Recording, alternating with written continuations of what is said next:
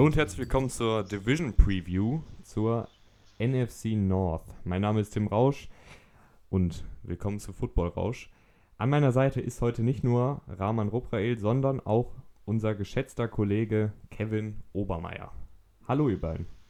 Hallo. Grüß Gott. Äh, Kevin, willst du dich einfach kurz selber vorstellen? Willst du jemanden grüßen? Hau einfach raus. Die Bühne gehört dir. Äh, ja, Vorwarnung wäre nett gewesen. Äh, ich werde jetzt nicht meinen kompletten Lebenslauf runterbeten, ne? Schade. Äh, Schade. Ja. Nee, ich äh, heiße Kevin.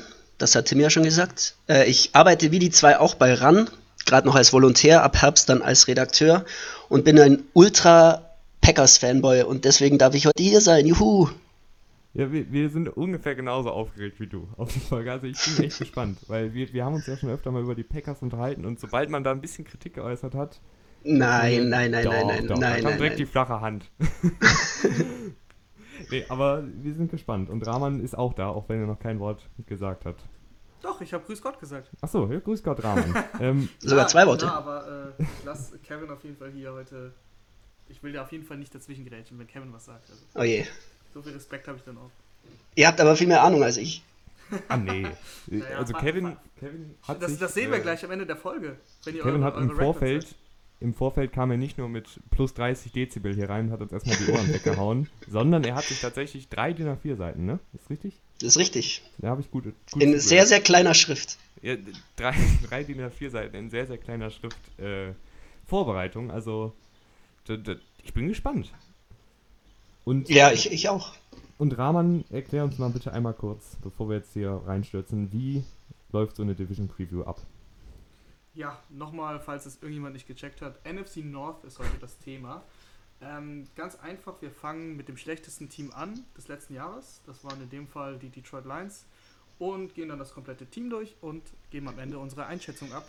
Dann kommt das Beste ja zum Schluss. Ja, Das ist äh, richtig, ja. Die, die Packers kommen zum Schluss und so gehen wir vor. Das ist eigentlich relativ einfach zu verstehen. Ja, also wir fangen an mit den, Bär, mit den Bears. Jetzt, jetzt, super. Okay, wir fangen an mit den Lions, dann kommen die Bears, dann kommen die Vikings und dann kommen die grandiosen Packers. Genau, Ja. und ich würde sagen, dann fangen wir doch auch gleich mal an mit den, mit den Detroit Lions. Ähm, ich gehe da einfach mal vorne weg. Da muss man über den Quarterback reden. Das ist, das ist Matthew Stafford und der ist immer noch ziemlich, ziemlich gut. Der hat letztes Jahr dann leider aufgrund von Verletzungsproblemen die letzten acht Spiele dann verpasst. Die Lions waren dann auch nicht mehr im Playoff-Rennen, deswegen kam er dann auch nicht mehr zurück, obwohl er vielleicht hätte gekonnt. Ähm, da würde ich euch mal gleich fragen, was glaubt ihr denn, wie viele Yards der in acht Spielen hatte oder wie die Stats ungefähr aussahen? Wisst ihr Ich, ich weiß es, ich habe es nämlich recherchiert, muss ich gestehen. das? Okay, okay, hat Tim es recherchiert. Auf jeden Fall, aber ich möchte jetzt natürlich nicht vorgreifen. und Nee, deshalb gut, dann mache ich einfach weiter. Ihr wisst es, das ist ja, wir sind gut vorbereitet anscheinend. Ähm, ich finde es wirklich krass, weil der war auf Kurs 5000 Yards. Ja. Der hatte 2500 Yards, also 2499. Und äh, genau bei der Hälfte der Spielen eben. Und sagen wir mal, der hätte, diese, der hätte genauso weitergemacht, hätte 16 Spiele gespielt. Dann wäre der bei 5000 Yards, 38 Touchdowns. Das wären die meisten Passing-Touchdowns der Liga. Und nur 10 Interceptions. Also eine Wahnsinnssaison, das ist eine MVP-Saison. Das Ja. äh, fliegt immer so ein bisschen unterm Radar. Deswegen für mich ganz wichtig zu betonen, dass Matthew Stafford immer noch ziemlich, ziemlich gut ist. Ja, äh, wenn ich da kurz was zu sagen darf. Ich hatte Auf letztes Fall, Jahr, dafür haben wir dich. Ich hatte letztes Jahr wirklich Schiss, als wir in Lambo gegen die gespielt haben. Ähm, ich finde Stafford nämlich nach Rodgers auf jeden Fall den besten Quarterback in der Division. Ähm, wenn die das Spiel da nicht so unglücklich verloren hätten und im Anschluss nicht so viel Verletzungspech hätten, die Lions, dann wäre da, glaube ich, richtig was gegangen, weil die waren richtig gefährlich am Anfang der Saison. Das ist Hatten, ja immer, das ist ja immer so dieses Lions-Problem. Ne? Eigentlich sind die gefährlich und gut. Und äh, wenn du dann auf dem Papier schaust, ja, das passt ja alles, aber irgendwie kriegen sie es dann nicht hin. Äh, Ich habe immer das Gefühl, also was ist immer? Ich, äh, ich bin mir momentan bei den Lions ein bisschen unsicher, wie das mit Matt Patricia. Matt Patricia. Nee, Alter. Matt Pri Matt Patricia, Patricia. Patricia, Patricia. Patricia. So. Wie das mit dem weitergeht, weil Darius Slay, der von den Lions zu den Eagles getradet wurde, auch ein ziemlich, ziemlich großer Trade, damit verlieren die Lions echt einen starken, starken Cornerback. Der hat gesagt, dass er jeden Respekt für Matt Patricia verloren hat und so weiter und so fort. Ich weiß nicht, wie das so im Lockerroom ankommt. Und er hat jetzt die ersten zwei Jahre nicht sonderlich viel Erfolg gehabt.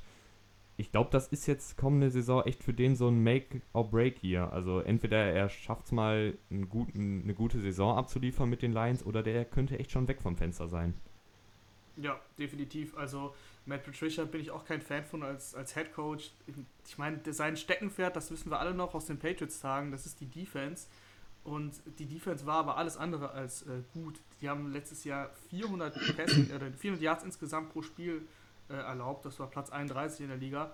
Auch insgesamt, der hat eigentlich richtig Potenzial in der Defensive, wenn wir gleich mal auf das Spielermaterial kommen. Aber äh, irgendwie kriegen es halt nicht hin. Und das muss dann im Endeffekt, das liegt dann am Headcoach. Und wenn da auch noch Defense sein Steckenpferd ist, ja dann voller die Waldfee.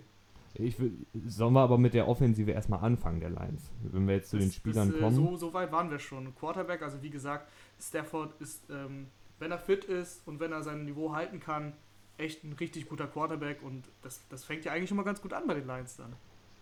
Ja, also sehr, sehr gute, sehr, sehr gute Receiver, meiner Meinung nach. Also wirklich ein Top-Duo mit Marvin Jones, Kenny Golladay und dann Amendola noch im, im Slot.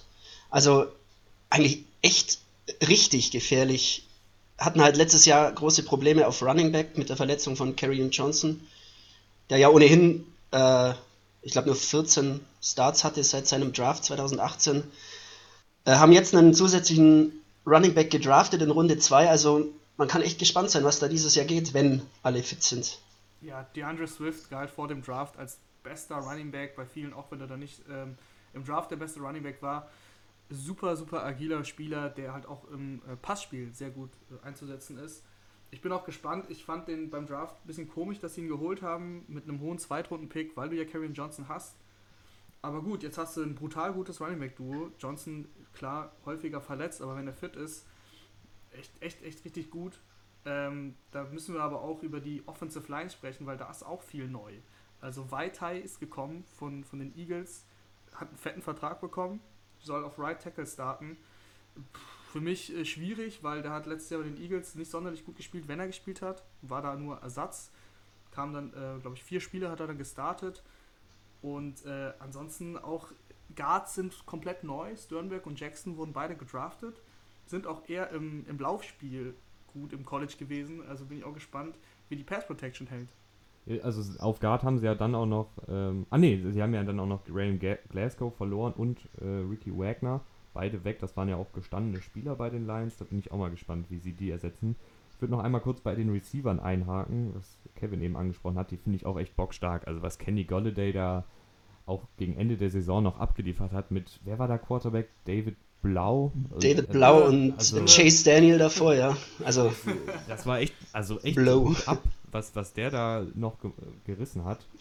Ich glaube über 1100 Yards, also Wahnsinn. Äh, ja, also Marvin Jones und Kenny Golde sind echt top. Also Kenny Golde ist ja auch noch jung. Bei Marvin Jones finde ich es immer so geil. Der fliegt immer unterm Radar. Auch in jedem Fantasy Draft, jedes Jahr, ja, mhm. irgendwann ganz am Ende nimmst du Marvin Jones, aber der bringt jedes Jahr Leistung. Also das ist vor allem dann auch in der Red Zone immer eine gute Waffe. Bin ich auch richtig überzeugt vom, vom Receiving Corps. Bin nur, was die Offense angeht, grundsätzlich steht da das Konstrukt. Äh, die Offensive Line kann halt in beide Richtungen gehen. Also wenn jetzt die beiden Guards richtig gut einschlagen und Weiter plötzlich im Starting -Niveau, auf Starting-Niveau spielt, ähm, da kann das richtig, richtig gut werden. Und wen wir noch gar nicht genannt haben, äh, das ist der First-Round-Pick vom letzten Jahr, achter Pick gewesen, äh, TJ Hawkinson. Äh, bei mhm. Tight Ends sagt man ja immer so, ja, die brauchen ein bisschen Eingewöhnungszeit, das ist dann jetzt sein zweites Jahr wer weiß, vielleicht kann er ja so, es wurde sogar vom Draft äh, geredet, das ist der nächste Gronk. Ist ein bisschen, ein bisschen übertrieben natürlich, aber da bin ich auch gespannt, wie der sich entwickelt. Ja, auf, den, auf den bin ich auch gespannt. Ähm, der hat ja schon in seinem allerersten Spiel äh, echt gut gezeigt, was er kann. Und danach war immer viel mit Verletzungen und hat dann auch gegen Ende der Saison nicht mehr viele Spiele gemacht. Aber am ersten Spieltag hat er, ist er direkt mal, Moment, ich suche die genaue Jahrzahl jetzt noch kurz raus, es waren auf jeden Fall über 100 Yards gegen die Cardinals, aber die Cardinals haben gegen jeden Tight End in dieser Saison alles zugelassen. Ja, aber ich finde trotzdem, ja, klar, im ersten Spiel, Spiel 6 Catches, 131 Yards, ist schon mal, ein, schon mal eine Ansage. Aber danach, auch ein Touchdown, oder? Ja, auch ein Touchdown. Ähm, danach war aber sein bestes Spiel 56 Yards gegen die Raiders. Da muss halt noch ein bisschen mehr kommen, aber vielleicht mit der Zeit und mit einem Quarterback wie Stafford äh, geht da noch was. Ich bin aber auch mal gespannt, wie lange das mit Stafford noch gut geht. Weil ich meine, der ist jetzt 32, hatte jetzt eine schwere Verletzung. Da ja, da muss man aber sagen, langsam das äh, Fenster, oder? Zuvor, zuvor war Stafford immer der Iron Man, der kein Spiel verpasst hat. Das war jetzt erstmals so mit der Verletzung. Ich glaube, wenn der fit zurückkommt, ich meine, 32 ist als Quarterback jetzt auch nicht das äh, hohe Alter, da geht schon noch was. Ja, ich traue dem viel zu. Also wirklich richtig, richtig guter Quarterback. Deep Ball Stafford. Die Big Plays, die marschieren die halt auch mal in 10 Sekunden das Feld runter, also überspitzt formuliert. Dann würde ich sagen, kommen wir jetzt zur Defensive der Lions und da habe ich echt das Gefühl, die sind einfach die Patriots 2.0. Also was die da an Patriots-Spielern geholt haben, ähm, liegt natürlich auch daran, dass Matt Patricia, Matt Patricia äh, eine Vielzahl der, der Spieler gecoacht hat. Ähm, ich finde aber, und da war jetzt zum Beispiel meine Kritik beim Draft, in der zweiten Runde, Runde haben sie relativ früh der Andre Swift geholt. Da hätte ich mir lieber noch einen Edge Rusher bzw. einen Pass Rusher gewünscht, äh, da war ja noch ein Gross Matos da, da war noch ein Epinesa da. Die hätte ich da eher gesehen, oder? Ja, aber das haben sie, das haben sie dann geregelt, äh, indem sie dann Okwara später gedraftet haben, der für viele Experten dann doch recht weit gefallen ist und der genauso diese Rolle ausfüllen kann, neben Trey Flowers. Man muss sagen, Trey Flowers, auch von den Patriots gekommen, 2019 eben, äh, ja, der hat 90 Millionen Vertrag unterschrieben für fünf Jahre. Das haben viele wahrscheinlich jetzt schon wieder vergessen. Der hat bei den Patriots damals richtig gut gespielt. Bei den Lions war das letzte Jahr dann ja so lala. Hm, von dem erwartet man sich ja auch noch richtig viel. Und da hast du eigentlich äh, ein gutes Pass-Rushing-Duo eben mit Okwara und Trey Flowers. Man muss natürlich schauen, wie Okwara sich in der Liga einfindet. Ne? Als Rookie kann man da nie äh, von Garantien sprechen, vor allem bei einem Drittrunden-Pick nicht. Und du hast noch Danny Shelton, auch von den Patriots, ähm, in der Interior Line. Also ich finde die Defensive Line, die kann sich schon, äh, schon sehen lassen. Der Julian Okwara wurde jetzt in der dritten Runde geholt. Der kann sich ja ein bisschen was von seinem Bruder abschauen. Romeo Okwara ist nämlich auch bei den Lions. Ähm, dass die da eine besondere Chemie haben, vielleicht in der D-Line zusammen. Romeo und Julia. Hm. Ja. ähm, eine, eine Stärke, finde ich, ist auf jeden Fall auch die Cornerback-Position. Ja. Da haben sie mit, mit Desmond Trufant und dem Rookie Jeff Okuda jetzt ein richtig gutes Duo outside und dann im Slot noch, äh, also als Nickel-Cornerback, ähm, Justin Coleman, das ist doch ein richtig, richtig starkes Trio, oder? Ja, vor allem, wenn wirklich der Pass Rush gut funktioniert. Ich meine, da profitiert natürlich dann auch immer die Secondary. Und ich sehe die Defense stärker als letztes Jahr. Und irgendwann wird die Matt Patricia hinkriegen. Also ich sehe die Lions ja. wirklich gut. Ja, ich bin, da bin ich gespannt. Bei Matt Patricia bin ich echt so, also eher skeptisch. Ähm, ich habe mir halt auch aufgeschrieben, auf dem Papier sieht das halt richtig gut aus eigentlich. Ne? Du hast äh, überall ziemlich gestandene, solide Spieler, hast junge Spieler geholt, irgendwie äh, Jeff Okuda als Top-Cornerback des Drafts, Okwara als Pass-Rusher und ähm, auf Linebacker bist du jetzt auch mit Jamie Collins, den du ja auch von den Patriots geholt hast, richtig gut aufgestellt, weil der halt auch verteidigen, also in der Passverteidigung richtig gut ist und das brauchst du ja in der heutigen NFL. Mir, mir fehlt da noch ein bisschen was auf Inside Linebacker, weil äh, Gerard Davis wurde ja vor einigen Jahren in der ersten Runde geholt, aber der scheint ja wirklich, nicht wirklich die Antwort zu sein, da als, als Kopf der Defensive. Da haben sie die äh, 50 Option auch nicht gezogen. Also auf Mittellinebacker sehe ich noch ein bisschen Bedarf, beziehungsweise ja. noch ein Fragezeichen eher. Bedarf ist jetzt halt schwierig abzudecken, ne? nach Free Agency und Draft. Ja, ist kein Blake Martinez. Ja. Aber da, da weiß ich noch nicht so richtig, wie da die Mitte des Feldes aussieht bei den Lions. Aber sonst auf dem Papier echt ein gutes Team, finde ich. Kann Jamie Collins nicht diese Rolle ausfüllen? Ja, aber wer, dann ist ja wieder die Frage, wer ist Outside-Linebacker? Ja, gut, aber das ist so die Mitte des Feldes, ist ja immer der Mittellinebacker, ist ja, ist ja wichtiger, sage ich jetzt mal, als der Outside-Linebacker. Vor allem, wenn du in einem Scheme wie die Lions spielst mit 4-3, also der, der Outside-Linebacker ist kein Pass-Rusher. Ähm, deswegen kann ich mir schon vorstellen, dass Jamie Collins mal in die Mitte rotiert und eben äh, für die Linebacker der, der Sprecher ist, weißt du, sozusagen da, die Calls gibt. Das würde so natürlich auch, das würde natürlich auch Sinn ergeben, weil er, er kennt ja die Defensive der Patriots und das ist ja prinzipiell ähnlich wie bei den Lions. Das heißt, er kennt wahrscheinlich da die Calls, weiß, wo welcher Spieler zu stehen hat. Ähm, ist ja auch ein erfahrener Mann. Also, wenn der da das neue Herz der Defensive wird, das könnte ich mir auch gut vorstellen. Bin ich aber mal gespannt, wie da die Linebacker-Position bestückt wird. Du hast Kevin, auch, steht ähm, noch was ähm, auf deinem DIN A4-Blatt? Ich guck gerade. Solange, solange, solange werfe ich ein, dass du auch ähm, in der Secondary in den Safeties einen Patriots-Spieler geholt hast mit Duran Harmon. Äh, ja, guter Spieler, hat bei den Patriots immer so immer wieder reingeworfen worden, war jetzt nicht Starter. Ähm, und daneben hast du Tracy Walker, der letztes Jahr über 100 Tackles als Free Safety gemacht hat. Und wir wissen, dass Tackle, die Statistik, ja, naja, nicht alles sagend ist, aber ich finde, bei Safeties ist es schon wichtig und gut, wenn du viele hast, weil du eben die letzte Absicherung bist und dann, wenn du nicht tackelst, ja, dann heißt es Touchdown. Das spricht halt dann auch nicht ganz so für die Defense, wenn der, wenn der Safety viele Tackles hat als letzter. Das habe ich ja schon gesagt, dass wir da jetzt eine scheiß Defense hatten. Letztes Jahr, ich meine, 400 Yards zugelassen pro Spiel. Hast du noch was gefunden, Kevin? Ansonsten Na, leider wir, nicht, leider nicht. Ja, das ist aber nicht schlimm. Äh, dann würden wir jetzt mit unserer Prediction weitermachen. Ah, mhm. ähm, willst du da beginnen, Kevin, als Gast? Wo siehst du die Lines? Ja, Oder gerne. Also ich, ich muss da gleich ein bisschen vorgreifen, dann auch auf die anderen Teams. Ich sehe die nämlich dieses Jahr echt so im Rennen um den zweiten Platz in der Division. Ich sehe die sehr, sehr viel stärker als letztes Jahr, weil die letztes Jahr echt also eine Menge unglückliche Niederlagen hatten, gerade das Ding in Green Bay am Anfang der Saison, viele Verletzungen. Ähm, und die haben natürlich jetzt eine etwas leicht, einen etwas leichteren Schedule als die anderen Teams, einfach schon, weil sie letztes Jahr so kacke waren.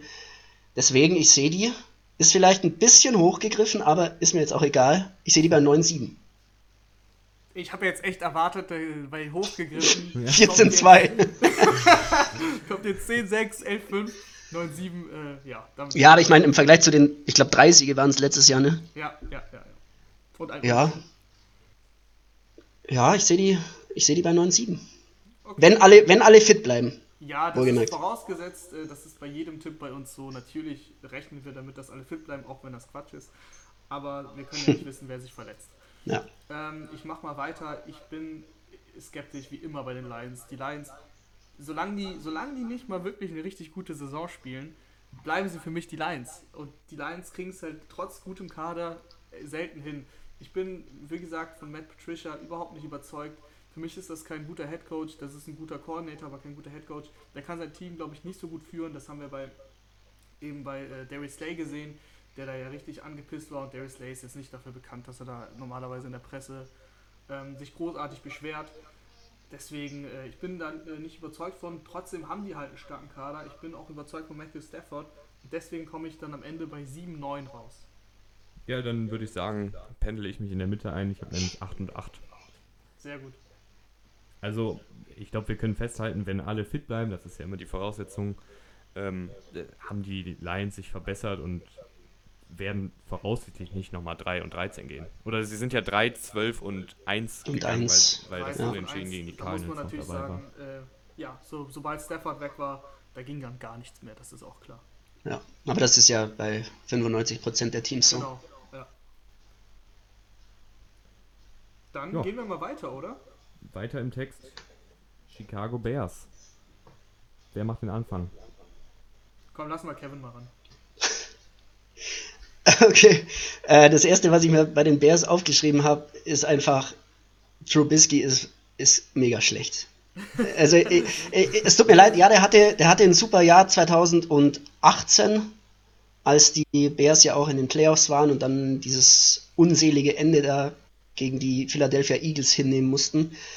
Aber letztes Jahr war so mies und ich habe auch das Gefühl, dass Matt Nagy die Offense nicht mehr so also die war viel ausrechenbarer. Vielleicht wollte er ab und zu auch zu viel. Er hat Spielzüge gecallt, wo die Spieler irgendwie gefühlt auf dem Platz nicht wussten, was jetzt eigentlich Sache ist. Ähm, die hatten natürlich jetzt dieses Jahr im Draft auch nicht so gute Picks. Den ersten ja erst in Runde 2 an Position 43, glaube ich. Danach noch einen in Runde 2 und dann erst wieder zwei in Runde 5. Also die konnten jetzt auch nicht so krass nachbessern. Hatten irgendwie zwischenzeitlich auch 10 Tight Ends im Roster. Ähm, also ich sehe die dieses Jahr einfach auf dem letzten Platz der Division. Es tut mir auch leid für meinen guten Freund Rainer aus unserer RAN-Redaktion, der großer Bears-Fan ist, aber ich, ich, ich kann mich mit den Bears dieses Jahr einfach nicht anfreunden. Tut mir leid. Und da hilft auch Nick Foles nicht, weil ich glaube, am Ende des Tages spielt halt wieder Trubisky und das ist halt der Untergang für die Bears. Ja, das ist äh, natürlich die zentrale Frage eben. Wer spielt? Ich glaube, du holst nicht Foles um, für einen Viertrunden-Pick um ihn dann wieder hinter Trubisky zu lassen. Das kann ich mir nicht vorstellen.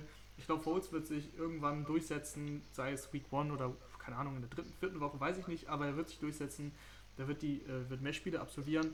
Und ja, was, ist, was kann Nick Foles denn überhaupt noch leisten? Das ist dann die andere Frage. Das ist die Frage, ja. Ab und zu ist er halt richtig gut, muss man sagen. Aber was man halt dann häufig auch nicht äh, sieht oder dann, keine Ahnung, übersieht, ist, dass er auch teilweise richtige Katastrophenspiele dabei hat. Ja. Und das ist so mein Problem bei Nick Foles. Im, Im, besten Fall kann er ein solider Game Manager sein. Du hast ja eine gute Defense, auf die kommen wir gleich ja noch. Und äh, wenn es dann richtig gut läuft, dann macht Nick Foles keine Fehler, also verliert den Ball nicht. Aber viel mehr kann er dir auch, halt auch nicht geben. Ja, ähm, also dass Trubisky, glaube ich, nicht die Antwort ist, hat ja spätestens gezeigt, ähm, dadurch, dass die Bears die, die 50 Option von ihm nicht gezogen haben.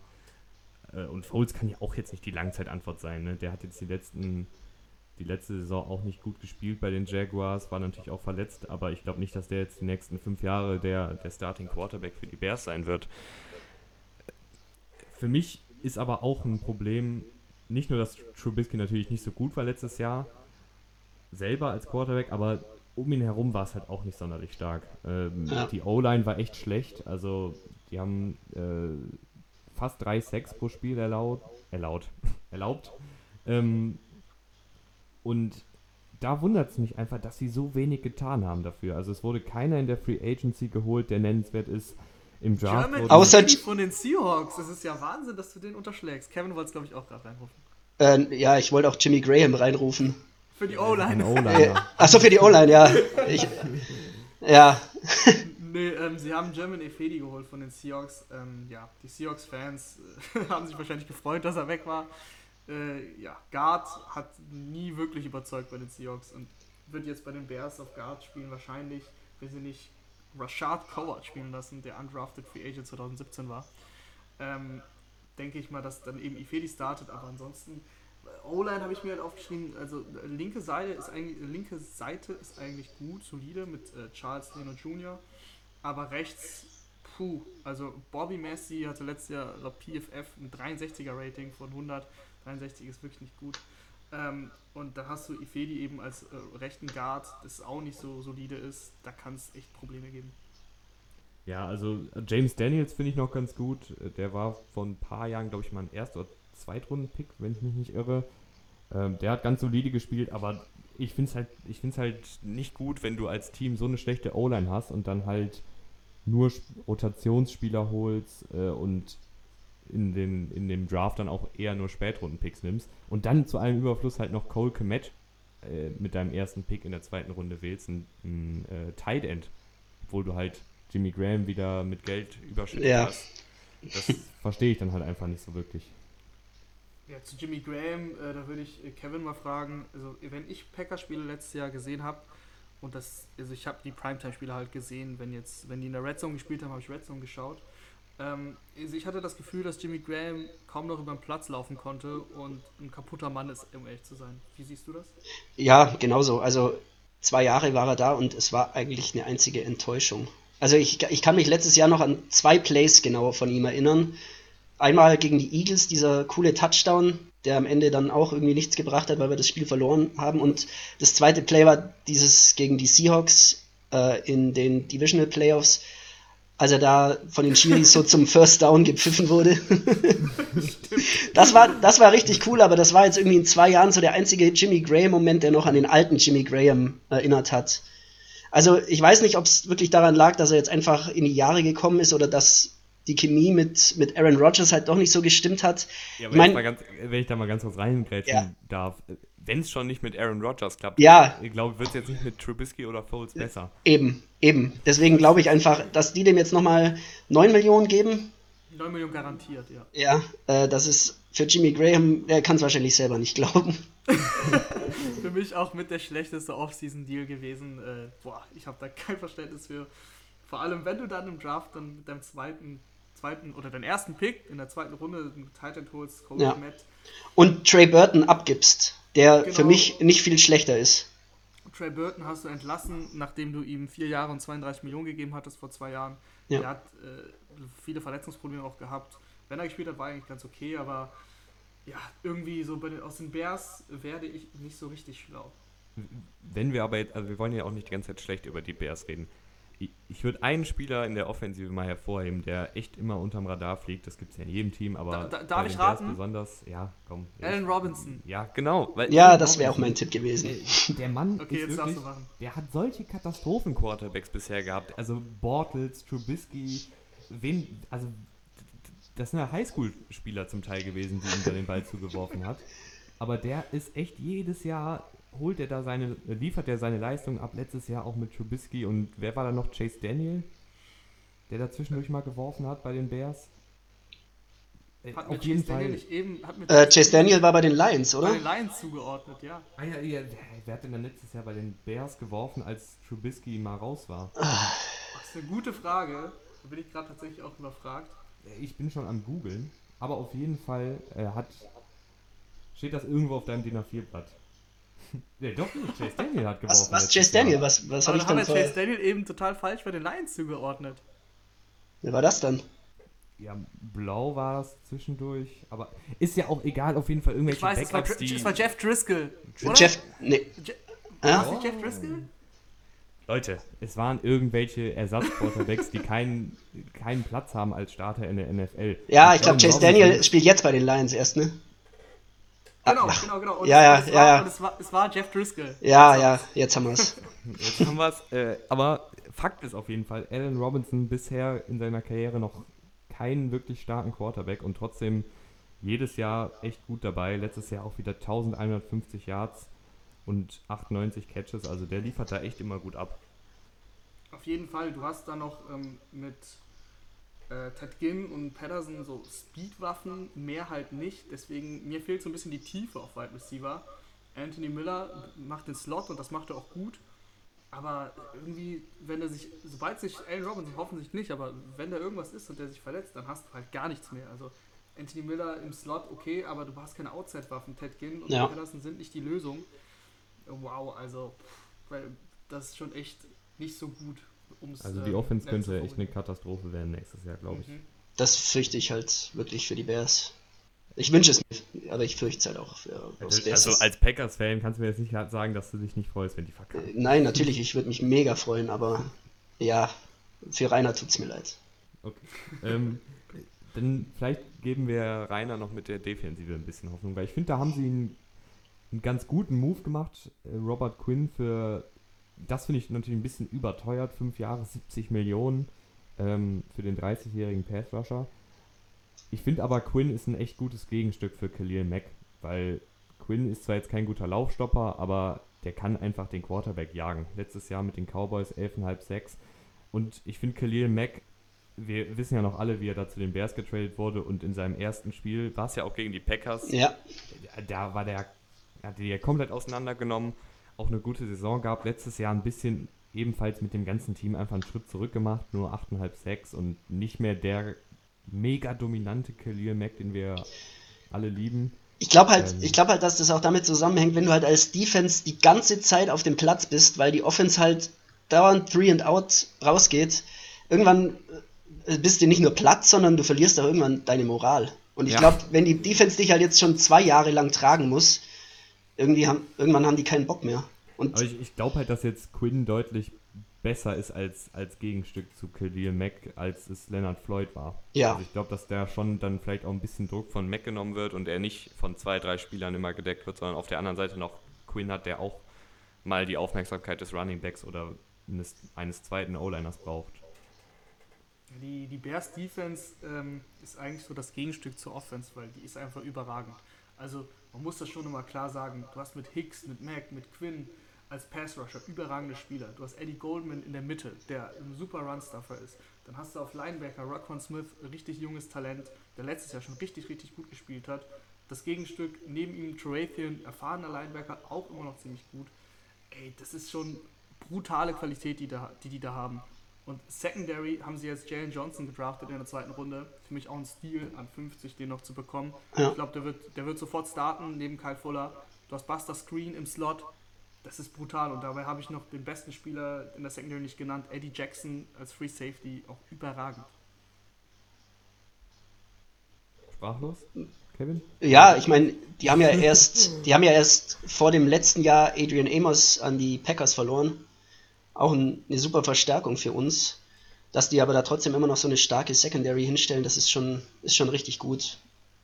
Also die Bears Defense, Ja, äh, mit der ist nach wie vor zu rechnen, klar. Aber ich glaube halt einfach, mit der Zeit kann die beste Defense auch äh, nichts mehr bewirken, wenn die Offense halt gar nichts zustande kriegt. ja, weiß ich nicht so. Also bin ich mir, bin ich mir noch unsicher. Ähm, zu Eddie Jackson noch ein kleiner Nachtrag. Der hatte letztes Jahr äh, nicht so eine gute Saison, aber ich meine, das konnte auch nicht viel besser werden, weil 2018 hat er, glaube ich, fünf Pick Sixes gehabt. Äh, oder auf jeden Fall fünf Touchdowns, ob es jetzt einmal ein Fumble Return war, weiß ich nicht genau. Hatte sechs Interceptions insgesamt und ein PFF-Rating von 93. Das ist brutal, wirklich. Also das geht kaum besser. Mm, Und der hatte dann letztes Jahr, wie gesagt, ein kleines Down hier, aber das lag dann auch eben an der ganzen Konstellation, wie du gesagt hast. Irgendwann verlierst du halt auch die Moral. Trotzdem super, super viel Qualität und du hast jetzt noch Sean Gibson dazu geholt, der neben ihm auf Safety spielt, Strong Safety. Äh, völlig solider Safety, war damals bei den, bei den Jaguars richtig gut, als sie dieses Mega-Jahr defensiv hatten. Deswegen glaube ich auch, dass er noch was leisten kann. Ja, Eddie Jackson finde ich auch so ein echt, echt guter Ballhawk-Safety. Also jemand, der, der mal ein paar Bälle abfangen kann, der die Antizipation hat, der die Geschwindigkeit hat, um von Seitenlinie zu Seitenlinie zu sprinten. Also da haben sie schon echt einen guten Mann geholt. Und der war ja auch nicht, war ja auch nicht so ein früher Pick. Also den haben sie da relativ spät bekommen. Ähm, und das hat sich auf jeden Fall gelohnt. Haben sie auch mit einem mega Vertrag ausgestattet. Und ich glaube auch, dass der wieder an seine alte Form anknüpfen kann, wenn da die Defense ein bisschen mehr Druck wieder auf den Quarterback bringt mit Quinn und Mac und Hicks und allem. Ja, Hicks hatte auch immer mal wieder Verletzungsprobleme. Hoffentlich bleibt bleiben da alle gesund. Ich erwarte mir echt richtig viel von der Defense. Steht noch was auf deinem Zettel, Kevin? Das ist jetzt Äh. was, wenn, wenn, wir, wenn wir eigentlich fertig sind mit dem Thema. Nee, nee. Ich bin eigentlich durch. Ich habe meinen Hass gegenüber den Bears Club schon zum Ausdruck gebracht. Dann machen wir doch gleich weiter mit unseren Predictions. Ähm, ich fange einfach mal an. Und ja, was, was, was sollen wir mit den Bears anfangen? Ne? Offense Flop, Defense Top. Wo kommen die am Ende raus? Ich glaube, dass Foles noch einen soliden Job als Game Manager machen kann. Ich hoffe es für ihn. Ähm, ich glaube, die werden sich ein bisschen verbessern insgesamt. Und die Defense holt dann ein paar Siege raus. Ich bin ganz nett und bin, komme bei 8 und 8 raus. Oh. Ich habe schon rausgehört, dass ihr das ein bisschen schlechter seht, deswegen, äh, ja, äh, the stage is äh, yours. Willst du, willst du zuerst? Ja, also ich glaube halt nicht, dass. von reiner dass zerstören. Ja, ich ich glaube halt e- eben nicht, dass äh, Holy Nick gleich anfangen darf. Ich glaube halt, dass die ähm, am Anfang weiterhin auf Trubisky bauen, dass der dann richtig verkackt und wenn halt mitten in der Saison dann der Quarterback wechselt, dass der halt dann die Kohlen auch nicht mehr aus dem Feuer holen kann. Die haben halt eine sauschwere Division auch mit Teams, die sich wirklich verbessert haben oder halt eh schon stark waren. Und ich sehe für die halt keinen Sieg in der Division. Und wenn du da halt schon 0-6 gehst, Boah, geil, eine Ansage. Vielleicht fällt mal einer vom Laster so gegen die, gegen die Lions oder die Vikings. Aber ich sehe die halt nur mit Siegen gegen die, gegen die Giants, gegen die Jaguars und gegen, sorry Tim, gegen die Panthers. Ja, sag mal, Aber ich sehe die bei, ich sehe die bei 3-13, tut mir leid. du gleich aus dem, willst du gleich aus dem Call rausgehauen, wenn du einmal gegen die Panthers schießt? Äh, 3-13 ist eine Ansage. 3-13 oder 4-12. Oh, nee, nee, Du, jetzt äh, musst du du- musst jetzt dich jetzt äh, entscheiden. äh, entscheiden, weil wir bauen natürlich wie immer eine schöne Ja, Da auch dann- mal ein Shootout, ein Shootout an meinen guten Freund äh, Fadi, der das für uns sehr, sehr schön macht. Diese Grafiken, die ihr bei? Instagram alle seht. Also mit Shoutout, oder? Ja, habe ich Shootout gesagt? Ja. Natürlich. Nee, vielleicht auch ein Shootout. Ich will das nicht so. Nee, Fadi, danke für deine Grafiken und äh, deswegen brauchen wir auch eine konkrete. Ja, okay, weil ich, jetzt habe ich schon gesagt, die gehen 0-6 in der NFC North, also 3-13. 3-13, okay. 3-13. Also letztes Jahr, letztes Jahr sind ja die, ähm, Moment, letztes Jahr sind ja die Lions 0 und 6 in der Division gegangen. Also du sagst, dass die Bears dieses Kunststück dann auch wieder vollbringen. Ich sehe es nicht ganz so schlimm. Ich, ich sehe die bei 5 und 11. Für mich ist da einfach die Offensive zu wenig. Also da bringt dir wirklich die beste Defensive. Die kann die Gegner zu 10 Punkten halten oder bei 13 Punkten halten. Wenn du selber nur 7 machst, dann verlierst du halt, ne? Also Ja, das äh, klingt so jetzt, schön- ist jetzt so simpel, gesagt. aber ich, Ich sehe mein- halt einfach nicht, dass da Nick Foles oder Trubisky drei, vier Touchdowns auflegen. ja, so kreativ das Playcalling von Matt Nagy auch manchmal ist, ähm, ja, ich, ich glaube halt nicht, dass die Spieler dafür, dass das Spielermaterial dafür ausreicht. In der Offense. Ja, also Bears-Fans 3 äh, und 11, äh, nicht 3 und 11, 3 und 13 Kevin Obermeier. Rahman sagt 8 und 8 und ich sag 5 und 11. Also stürzt euch alle auf Kevin Obermeier, der freut sich über Hassnachrichten auf Instagram. Äh, übrigens, ähm, eine ganz kleine Info. Rainer Nachtwey tippt gerade schon. die, die, Buchmacher, das finde ich immer einen sehr guten Wert, das habe ich mir jetzt angeguckt, nicht vorher, ähm, haben die Bears bei 8,5. Aber das ist eine oh. bisschen, bessere, bisschen bessere Quote. Also ich sag mal so, wenn ihr irgendwo 7,5 findet, dann könnt ihr immer auf unterwetten, weil da kriegt ihr eine gute Quote und ihr seid euch ja ziemlich sicher, wenn ich hier 3 Siege und 5 Siege raushöre. Die sehen die Bears bei 8,5 und ich glaube, die sehen die Packers bei 9,8. Also bei das 9, ist 8, ja, bei 9,8. Also bitte. Also ich, ich schau die Packers, nach. Also wenn du, äh, ich will ja hier keine Werbung für, für Buchmacher machen, deswegen sage ich jetzt mal nicht, wo ich nachgeguckt habe. Äh, ich, ich sehe die Packers nicht mehr bei 13 Siegen, aber ich sehe die besser als, besser als 1,3 äh, gegenüber den Bears. Beim Wettanbieter meines Vertrauens kannst du auch bei den Packers 8,5 machen, kriegst aber die schlechtere Quote. Oh, ist ja nett. Der Wettanbieter um die Ecke im Dönerladen. Ja. Genau. Naja, ähm, gehen wir weiter. Vikings ist da auf meinem Zettel. Tim, magst du mal anfangen? Ja, ähm, Minnesota Vikings, wir haben jetzt bis jetzt immer in der Offensive angefangen, aber ich finde, bei den Vikings muss man in der Defensive anfangen. Ähm, die waren letztes Jahr in den Playoffs, haben da auch gegen die Saints gewonnen. Gott sei Dank, weil die Saints sind kacke, wie wir alle wissen. ähm, oh, sage ich auch ganz ohne Panthers-Fanbrille. Ähm, aber die haben jetzt echt richtig viele Spieler verloren. Gerade in der Defensive. Also, wenn man da mal durchgeht, wenn ich den finde, den ich mir aufgemacht habe. Die haben verloren Trey, Trey Waynes, Mackenzie Alexander und Xavier Rhodes auf Cornerback. Das heißt, die drei Starting Cornerbacks sind weg. Dann haben sie in der Mitte Linville Joseph verloren. Everson Griffin ist auch weg, ein richtig guter Pass-Rusher. Da fehlt es jetzt einfach so ein bisschen an Qualität. Andrew Zendejo, der Safety, ist auch weg. Ähm, Glaubt ihr, die machen einen Schritt zurück in der Defensive? Äh, also, ich hatte die vor dem Draft noch sehr, sehr viel schlechter als nach dem Draft. Ich finde, die hatten einen sehr guten Draft. Aber ja, insgesamt ähm, sehr viel neues, junges Blut, sehr, sehr viele Abgänge von Routiniers in der Defense. Und was halt bei denen noch erschwerend dazu kommt dieses Jahr, finde ich, die haben einen extrem schweren Schedule gerade zu Beginn. Und wenn du halt dann gleich mal die ersten paar Spiele nicht so performst, schlecht in die Saison reinkommst, dann kann es auch ganz schnell mal ja, richtig, richtig schlecht werden. Ja, also die haben echt defensiv richtig viel verloren. Aber ich finde, wenn du das mal dir so anguckst, eigentlich gar nicht mal so schlecht. Also du hast Michael Pierce geholt von den Ravens. Ähm, das ist 1 zu 1 das Gegenstück zu Linval Joseph. Ist vielleicht nicht ganz so gut wie Linval Joseph, aber hat bei den Ravens jahrelang richtig gute Arbeit gemacht, als, vor allem als Run-Stopper. Ja, also mehr, als ein, mehr als ein Laufstopper ist der ja nicht, ne? Ja, aber es war Linval Joseph auch nicht wirklich, also wenn wir mal ehrlich sind. Ähm, du hattest letztes Jahr schon ähm, Ifedi Odenigbo im Kader, der hat 7-6 gemacht. 7-6 und obwohl eigentlich Daniel Hunter und eben Everson Griffin die Starting Pass Rusher waren, Deswegen finde ich das richtig gut eigentlich 7-6 und bin ich mal gespannt, wenn er jetzt starten wird, ähm, ob er sich da steigern kann. Daniel Hunter ist sowieso einer der besten Pass-Rusher der Liga. Ich meine, der überragend, äh, der 15 Sacks hatte er letztes Jahr. Ähm, PFF-Rating von fast 90, also der hat eine überragende Saison gespielt. Das heißt, im Pass-Rush, wenn Odenigbo da in die Rolle von Griffin einsteigen kann, und ich glaube, das kann er, dann finde ich das eigentlich gar nicht, gar nicht mal so schlecht. Und äh, Du hast mit Eric Kendricks den besten Mittellinebacker der Liga letztes Jahr gehabt. Der war ein All-Pro. War super, super krass in der Pass-Coverage vor allem. Deswegen, ich bin da gar nicht so, so, so negativ. Ja, also ich finde auch immer Mike Zimmer, unter Mike Zimmer haben die Vikings immer eine sehr, sehr gute Defense gehabt. Und im Draft hat ja gerade äh, Kevin schon angesprochen, kam viel, viel junges Blut in die Mannschaft. Also ja. insgesamt hatten sie 15 Draft-Picks. Ja. Äh, das ist ja eine ganze Menge. Gerade in den späten Runden haben sie da viele genommen. Ähm, ich bin mal gespannt, wie sie so einen Everson Griffin ersetzen.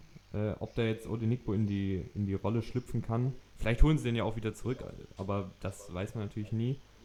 Ich bin aber auch mal echt gespannt auf James Lynch. Den haben sie in der vierten Runde geholt. Bei Baylor hat er gespielt und der war echt eine Maschine bei Baylor. Ähm, hat da ziemlich viele Sex abgeliefert. Auch äh, die Auszeichnung zum. Moment, ich möchte den Namen richtig äh, aussprechen. Bis ich den gegoogelt habe, macht ihr mal weiter. naja, auf jeden Fall. Ähm, ich habe jetzt über die Cornerbacks noch nicht viel gesagt. Das ist das Problem, wie du gesagt hast, Tim. Die haben halt ihr komplettes Starting Backfield da verloren. Äh, Jeff Gladney haben sie ja im Draft geholt. Mhm. Ist halt äh, Rookie, klar, ob der da sofort reinfinden kann, der muss halt wahrscheinlich gleich die Nummer 1 sein. Ja. Das ist halt eher so das Problem, denke ich. Mike Hughes hat sonst nicht so überzeugt. Ich habe noch Cameron Danzler geholt, ne? Mhm, Im, genau. Im Draft auch. Genau, aber das Ding, das ist halt das Problem. Die sind ja. halt super jung. Ja, eben. Und, und zwei ähm, Rookies auf Cornerback.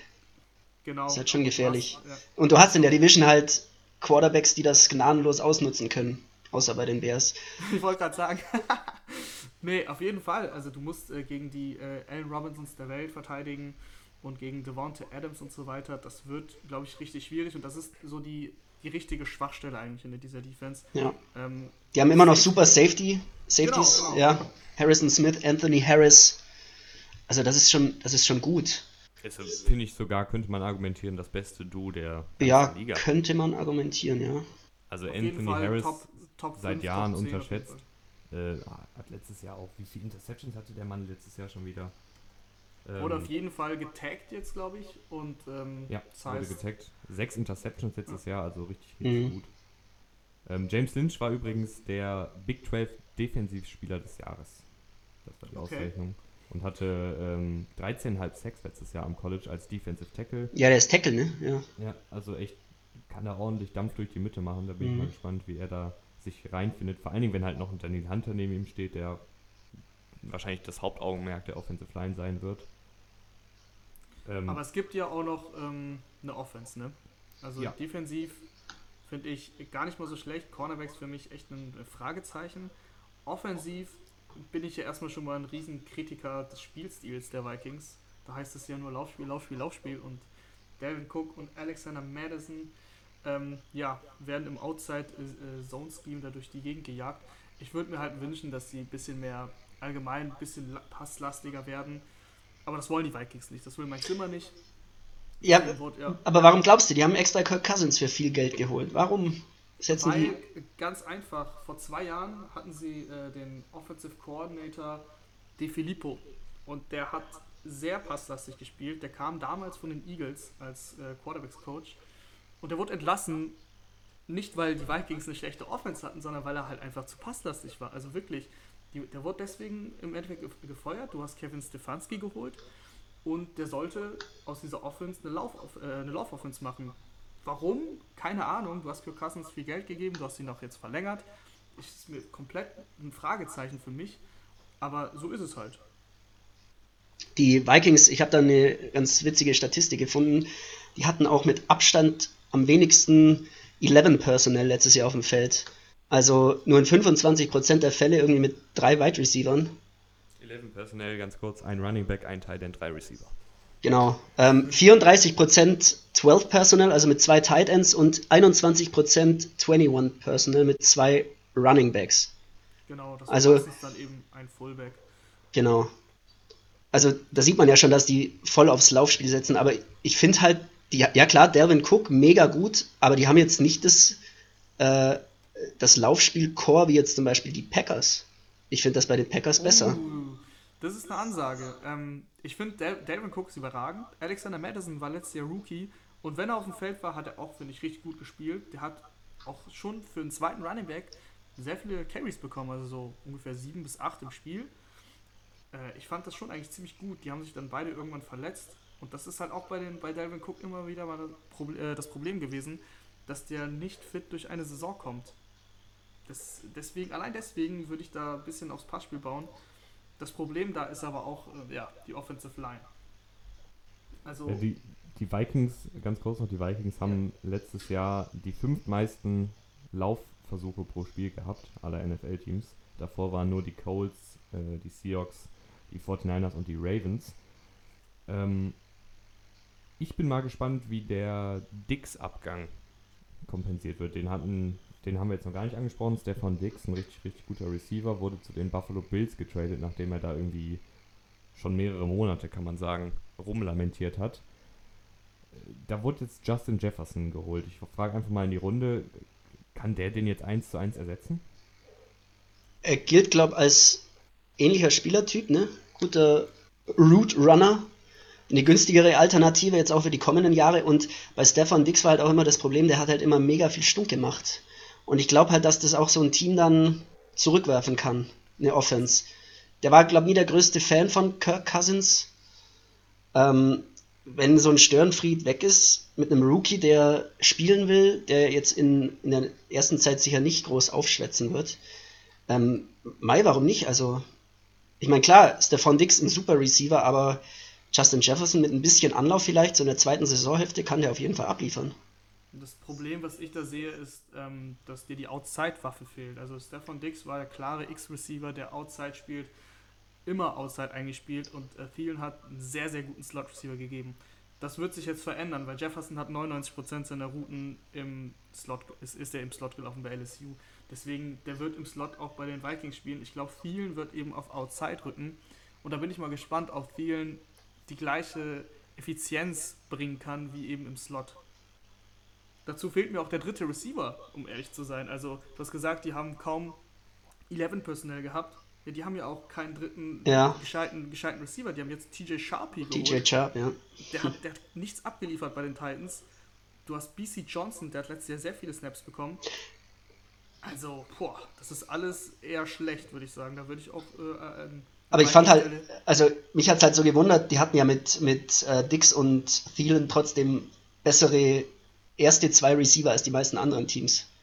Ja, das, das ganze, die ganze Mannschaft, also vom letzten Jahr, war halt darauf aus, eigentlich darauf ausgerichtet, klar läufst du mit Cook auch viel, aber mit Cousins, mit eben Thielen und, äh, und Dix, dass du halt eigentlich passt. Aber das hat auch so, so die Offensive Line im Endeffekt nicht hergegeben. Wenn sie eben gepasst haben, muss man sagen, war die Offensive Line ziemlich schlecht, nur auf Platz 27 laut PFF. Ähm, die haben jetzt auch Ezra Cleveland in der zweiten Runde für Left Tackle geholt. Aber du hast halt immer noch einen Pat Elfline, der 6 6 zugelassen hat als Guard. Und hm. äh, Garrett Bradbury, Center, der war ein Erstrunden-Pick äh, 2019, hat aber auch 4-6 zugelassen. Das ist jeweils, also Elfline und, und Bradbury, Platz 2, also zweitschlechteste Spieler auf seiner Position. Ich denke, Bradbury wird sich steigern, der war äh, Rookie, da darf man nicht so viel, äh, nicht so viel verlangen, aber boah, also insgesamt ist er Pass Protection mäßig halt relativ schlecht gewesen. Einzig Brian O'Neill hat einen guten Job gemacht, der hat nur einen Sack zugelassen. Ja, ähm, ich bin da auch mal gespannt. Äh, für einen Quarterback ist halt das Ungünstigste, was passieren kann, Druck durch die Mitte. Und da haben halt gerade Elfline und Bradbury ziemlich viel zugelassen. Und klar, also Bradbury ist zum Beispiel sehr, sehr gut in diesem Scheme, weil er ist ein sehr athletischer Center, also für dieses Outside-Zone-Scheme, wo er halt dann ja, im, im Space manövrieren kann, das passt ihm ganz gut, aber Pass Protection, da müssen sie auf jeden Fall noch einen Schritt nach vorne machen. Ähm, ich bin auch mal gespannt. Also ich, ich glaube, dass Adam Thielen weiterhin ein richtig guter Receiver sein wird. Ich bin mal gespannt, wie die die aufstellen, weil Adam Thielen ist ja auch oft im Slot gewesen und nicht so dieser typische Outside-Receiver, oder? Also Adam Thielen hat äh, sehr, sehr viel im Slot gespielt, kann auch Outside spielen, hat das auch gemacht. Aber da bin ich, wie gesagt, auch gespannt, ob er diese, er muss im Endeffekt jetzt die Dix-Rolle einnehmen. Und ja, ich habe da meine Zweifel, ob er das in der gleichen Konstanz machen kann. Glaubst du nicht, dass Just, äh, Justin Jefferson auch Outside spielen kann? Ähm, der hat es halt im College nicht gemacht. Also wenn du 99% aber ist, aber ist es nicht leichter vom College auf die NFL sich umzustellen, als jetzt irgendwie ein Adam. Gut, Thielen hat natürlich viel mehr Erfahrung, ähm, hat es wahrscheinlich auch schon öfter gespielt als Justin Jefferson, aber ich, ich kann mir halt vorstellen, vom, vom College auf die NFL. Ich glaube nicht, dass das so schnell gehen wird. Also Justin Jefferson wird in der NFL nicht 99% im Slot spielen. Der wird sich da um, ähm, also der wird sich da einfach die andere Position anschauen müssen, weil es geht halt nicht einfach, vor allem vom Spielerpotenzial der, der Vikings geht es nicht. Aber von Anfang an wird das nicht klappen. Und deswegen bin ich mir recht sicher, dass eben der gestandene Spieler dann eben auf die Position rückt, die er sonst vielleicht nicht gespielt hat. Und der ganz junge Spieler macht erstmal das, was er am College am besten gemacht hat. klar. Aber warum holen die dann, warum holen die dann Justin Jefferson und nicht einen anderen Receiver, die ja, also ein paar waren ja noch verfügbar dann Ja, an Position ja. 22. Das ist eine wirklich völlig berechtigte Frage, das habe ich mich auch gefragt. Ich kann es dir so genau nicht sagen, weil ich bin nicht der Vikings General Manager, aber äh, Justin Jefferson war halt vom, vom Value her, also vom Spieler an sich, der beste Receiver, der dann noch verfügbar war. Und zwar mit Abstand, würde ich jetzt mal so Mhm. sagen. Ähm, aber im- für Scheme ist er nicht so gut. Da bin ich jetzt mal gespannt, da wird es darauf ankommen. Vielleicht trauen die Vikings eben Adam Thielen es auch komplett zu, diesen 1 zu 1 Outside Receiver zu geben. Wahrscheinlich trauen, trauen äh, die Vikings ihm das zu. Und ich traue es ihm auch zu. Ich bin nur gespannt, wie er es machen wird, weil es halt eine kleine Umstellung für ihn sein wird, wenn er das ähm, viel häufiger spielen muss. Ich bin auch mal gespannt auf äh, Irv Smith, den, den Rookie Tight also beziehungsweise den letztjährigen Rookie Tight. Ich finde, der hat immer mal wieder ganz gute Ansätze gezeigt, aber war halt oft hinter ähm, Kyle Rudolph im Depth Chart und ich glaube, dass der auch noch einen kleinen Schritt zumindest nach vorne machen kann, weil der ist halt deutlich athletischer als Rudolph. Ja, die werden ja sowieso, also haben letztes Jahr schon wenig Lernen Personal gespielt. Das heißt, sind häufig mit zwei Titans aufgelaufen. Ich glaube, das wird sich nicht verändern. Die werden beide auf dem Feld stehen. Und äh, Rookie Titans habe ich ja schon gesagt, die brauchen immer ein bisschen Eingewöhnungszeit. Ich glaube auch, dass der einen Schritt nach vorne machen wird. Jetzt würde ich noch mal ganz kurz das ganze Team, glaubt ihr, wird sich verbessern oder durch die ganzen Abgänge verschlechtern? Vom Rekord her? Ja, also ich muss sagen, ich hatte das auch wie Kevin, also dass ich halt ähm, zur Free Agency gedacht habe, Alter, da, da sind so viele wichtige Stützen weggebrochen, aber dann den Draft der Vikings mit 15 Picks, ganz, ganz viele Spieler reingeholt, fand ich dann auch wieder eigentlich ganz gut. Also ich meine, Xavier Rhodes war ja zum Beispiel auch nicht mehr auf dem Niveau wie vor drei, vier Saisons. Ja. Ja, auf jeden Fall. Also ich bin mir, ich, also vom Rekord her, wenn du so fragst, ähm, verschlechtern sie sich bei mir, weil ich einfach nicht glaube, dass so viele Rookies da sofort äh, ja, einschlagen werden. Das, du, du verlierst mit Dix für mich einen entscheidenden Spieler für deine Offense, weil Kirk Cousins ist ein sehr, sehr guter Passer, vor allem in Play-Action. Und äh, da wurde Dix letztes Jahr sehr häufig bedient, eben lang das Feld runter. Das fehlt dir für mich dieses Jahr. Und äh, deswegen verschlechtern sie sich in der Offense allgemein. In der Defense ist auf Cornerback einfach, da sind zu viele Fragezeichen. Also egal wie viele Spiele du im Draft holst, die sind alle jung. Da bin ich echt gespannt, wie die sich da sofort einfinden können. Ich habe im Endeffekt trotzdem einen positiven Rekord, aber sie haben einen Sieg weniger als letztes Jahr. 9 zu 7. Wir sind einer Meinung. Wunderbar. Äh, ja, ich, ich sehe es halt genauso. Ich, ich sehe halt das Problem mit so vielen Rookies. Ähm, dazu ein wirklich schwerer Schedule zu Beginn. Also ich kann mal die ersten acht, die ersten acht Gegner auflisten. Packers, Colts, Titans, Texans, Seahawks, Falcons, Packers. Also das ist schon, das sind fast nur Playoff-Teilnehmer. Die Falcons, die nächstes Jahr mit Sicherheit nicht mehr so schwach sind wie letztes Jahr. Ähm, da kann es halt auch ganz schnell mal in der ersten Saisonhälfte so 2-6 oder so ausgehen. Und dann ist halt schwierig, irgendwie dich noch zu fangen. Aber ich, ich sehe die auch, ich sehe die tatsächlich bei 2-6 nach 8 Spielen, aber dann holen sie noch einen 9-7. Äh, da sind wir schon drei. Also ich habe auch 9-7 aufgeschrieben. ähm, ich glaube nicht, dass die unter Mike Zimmer und auch trotz der Abgänge jetzt so stark zurückfallen. Ich glaube, das ist immer noch ein solides Team. Es sind auch trotz der ganzen Abgänge noch Spieler wie Daniel Hunter, wie Harrison Smith, wie Eric Kendricks da, die da das Grundgerüst in der Defensive bilden. Und auch die Offensive wird gut sein. Wahrscheinlich wieder nichts Spektakuläres, aber solange Devin Cook gesund bleibt und Kirk Cousins gesund bleibt, Und solange sie nicht zu viele Spiele am Montagabend haben. ja, äh, wird da, glaube ich, einigermaßen was Gutes äh, aufs Feld gebracht werden. Und deshalb auch 9 und 7, denke ich, ist realistisch. Damit genauso gut, ja. Oder willst So. du noch was sagen? Nee, nee, nee. Also ich, ich sehe die bei mir eben genauso gut wie die Lions. Und ich, ich habe jetzt halt nicht durchgerechnet, wer dann irgendwie in der Division vorne wäre, aber ja, ist ja jetzt auch eigentlich Ich egal. glaube, ich glaub, das Team, das in der Division vorne sein wird, ähm, kommt jetzt, Kevin. Ja, ganz vorne, ich meine dann auf Platz 2, weißt du. Ja, Ach ich so, bin ja gut, das ist egal. Das Ich bin jetzt wirklich gespannt auf die Packers. Also ich nehme mal an, du hast ein Viertel von, von, den, eines von den drei A4 Seiten Blatts. sind zwei, drei Viertel Seiten. Ist es so, Kevin? Nein, eine Seite. Okay. Aber äh, ja, dann willst du vielleicht einfach mal anfangen. Was kleiner. Wo wollen kleiner, wir überhaupt da anfangen? Ich finde, es gibt so viel zu erzählen zu Bevor, bevor wir jetzt uns auf die Packers stürzen, ganz kleiner Nachtrag wegen Montagabend.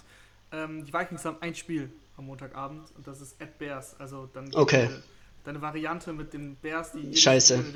Ja, das hätte ich mal, das hätte ich mal vorher nachgucken müssen. also Bears, jetzt- Bears 4-12.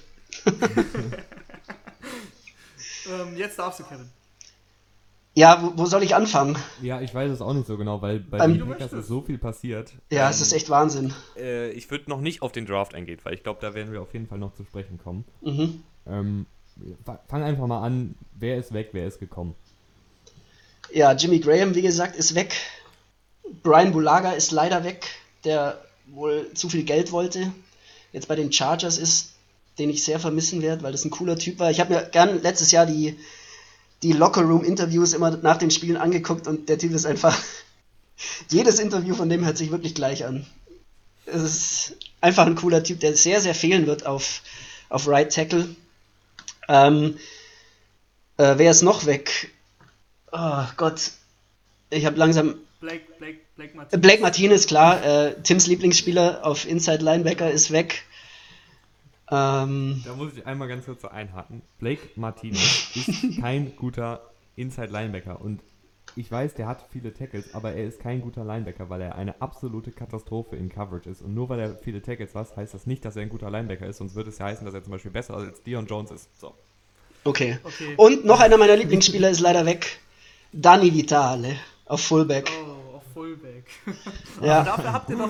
Ähm, Der jetzt schmerzt muss ich auf den. Draft zu sprechen. Ja, wir müssen jetzt auf, wir müssen jetzt auf den Ja, Draft zu sprechen kommen. Halt nicht anders. Äh, das Doch, ist ganz kurz noch Free Agency, aber Bulaga wurde, finde ich, einigermaßen gut ersetzt durch Ja, Ricky Rick, Wagner. Rick Wagner. Und ich finde auch Christian Kirksey, der von den Browns kommt, ist ein Upgrade über Blake Martinez. Also das Ja, auch so die das Problem ist halt, die müssen gleich beide abliefern.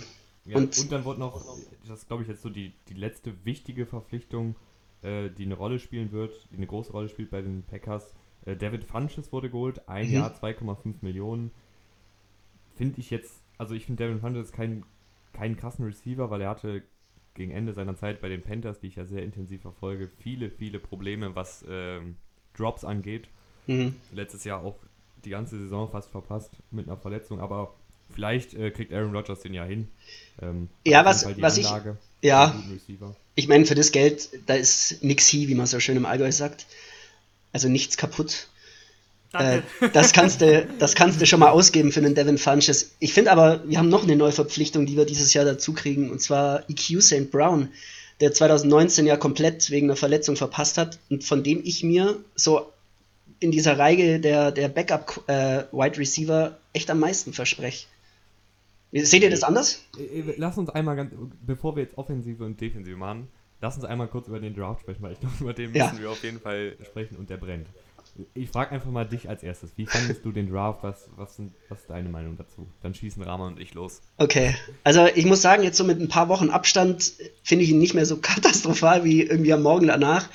Ich habe den Draft nicht live geguckt, weil ich am nächsten Tag Frühschicht hatte und ähm, zum ersten Mal mitbekommen, dass die Packers in Runde 1 Jordan Love gedraftet haben, habe ich tatsächlich von dir, Tim, in unserer schönen WhatsApp-Gruppe, da wo ihr irgendwie den Draft live mitkommentiert habt, gefühlt. Äh, Ich bin am nächsten Morgen um sieben aufgestanden, weil ich mich halt vorbereiten wollte, noch ein bisschen, zumindest ein bisschen so den, mir einen Überblick verschaffen, wie der Draft so gelaufen ist.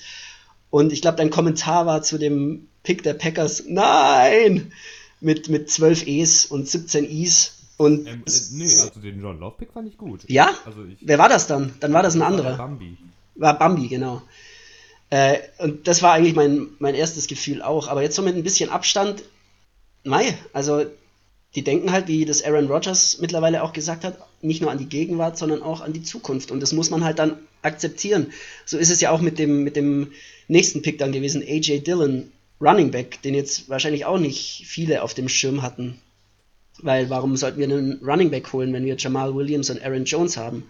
Aber da laufen halt auch nächstes Jahr beide Verträge aus. Und wenn Jones nochmal so performt wie dieses Jahr, wird er halt auch mehr Geld verlangen. Also man muss das alles mit ein bisschen Abstand betrachten. Das kann ich mittlerweile und ich finde es jetzt mittlerweile eigentlich ganz okay.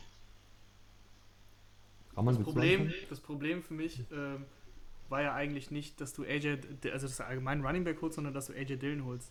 Ja. Halt, äh, ja, ein straight Downhill Runner ist und einen Ball nicht fangen kann. Also Der hat Bratpfannen als Hände. Das hat er im College nicht gezeigt. Äh, für viele war der irgendwie so ein wirklich ein Late-Round-Pick eigentlich. Den dann in der zweiten Runde zu holen, obwohl du kein Need hast auf Running Back. Finde ich fraglich. Ich finde, du hast ähm, bei den Running Backs ja echt ein gutes Duo und klar werden die Free Agents, aber ja, versuchst dir zumindest einen davon zu halten und dann brauchst du jetzt, vor allem für die Saison, du musst dir daran denken, dass Aaron Rodgers ja, auf seine letzten Jahre zugeht und dann dem mit Waffen ohne Ende voll, voll und auch wenn es für die Defense dann ist, aber irgendwie das Team halt für jetzt verstärken und das haben sie halt eben nicht gemacht. Was, was mich, also ich finde den Jordan Love Pick, den kann ich nachvollziehen. Ich finde Jordan Love ist ein guter Quarterback und ich glaube, gerade wenn der jetzt halt nicht direkt starten muss und nicht direkt ins Feuer geworfen wird, sondern vielleicht zwei, sogar drei Jahre hinter Rodgers noch bleiben kann, ist das eine gute Investition, weil ich glaube, dass der dann viel lernen kann, sich an die NFL anpassen kann und der hat halt das Armtalent, er hat die Mobilität, der hat halt das, was ein Franchise-Quarterback ausmacht, braucht halt einfach nur noch ein bisschen Feinschliff. Das ist meine Meinung zu Jordan Love.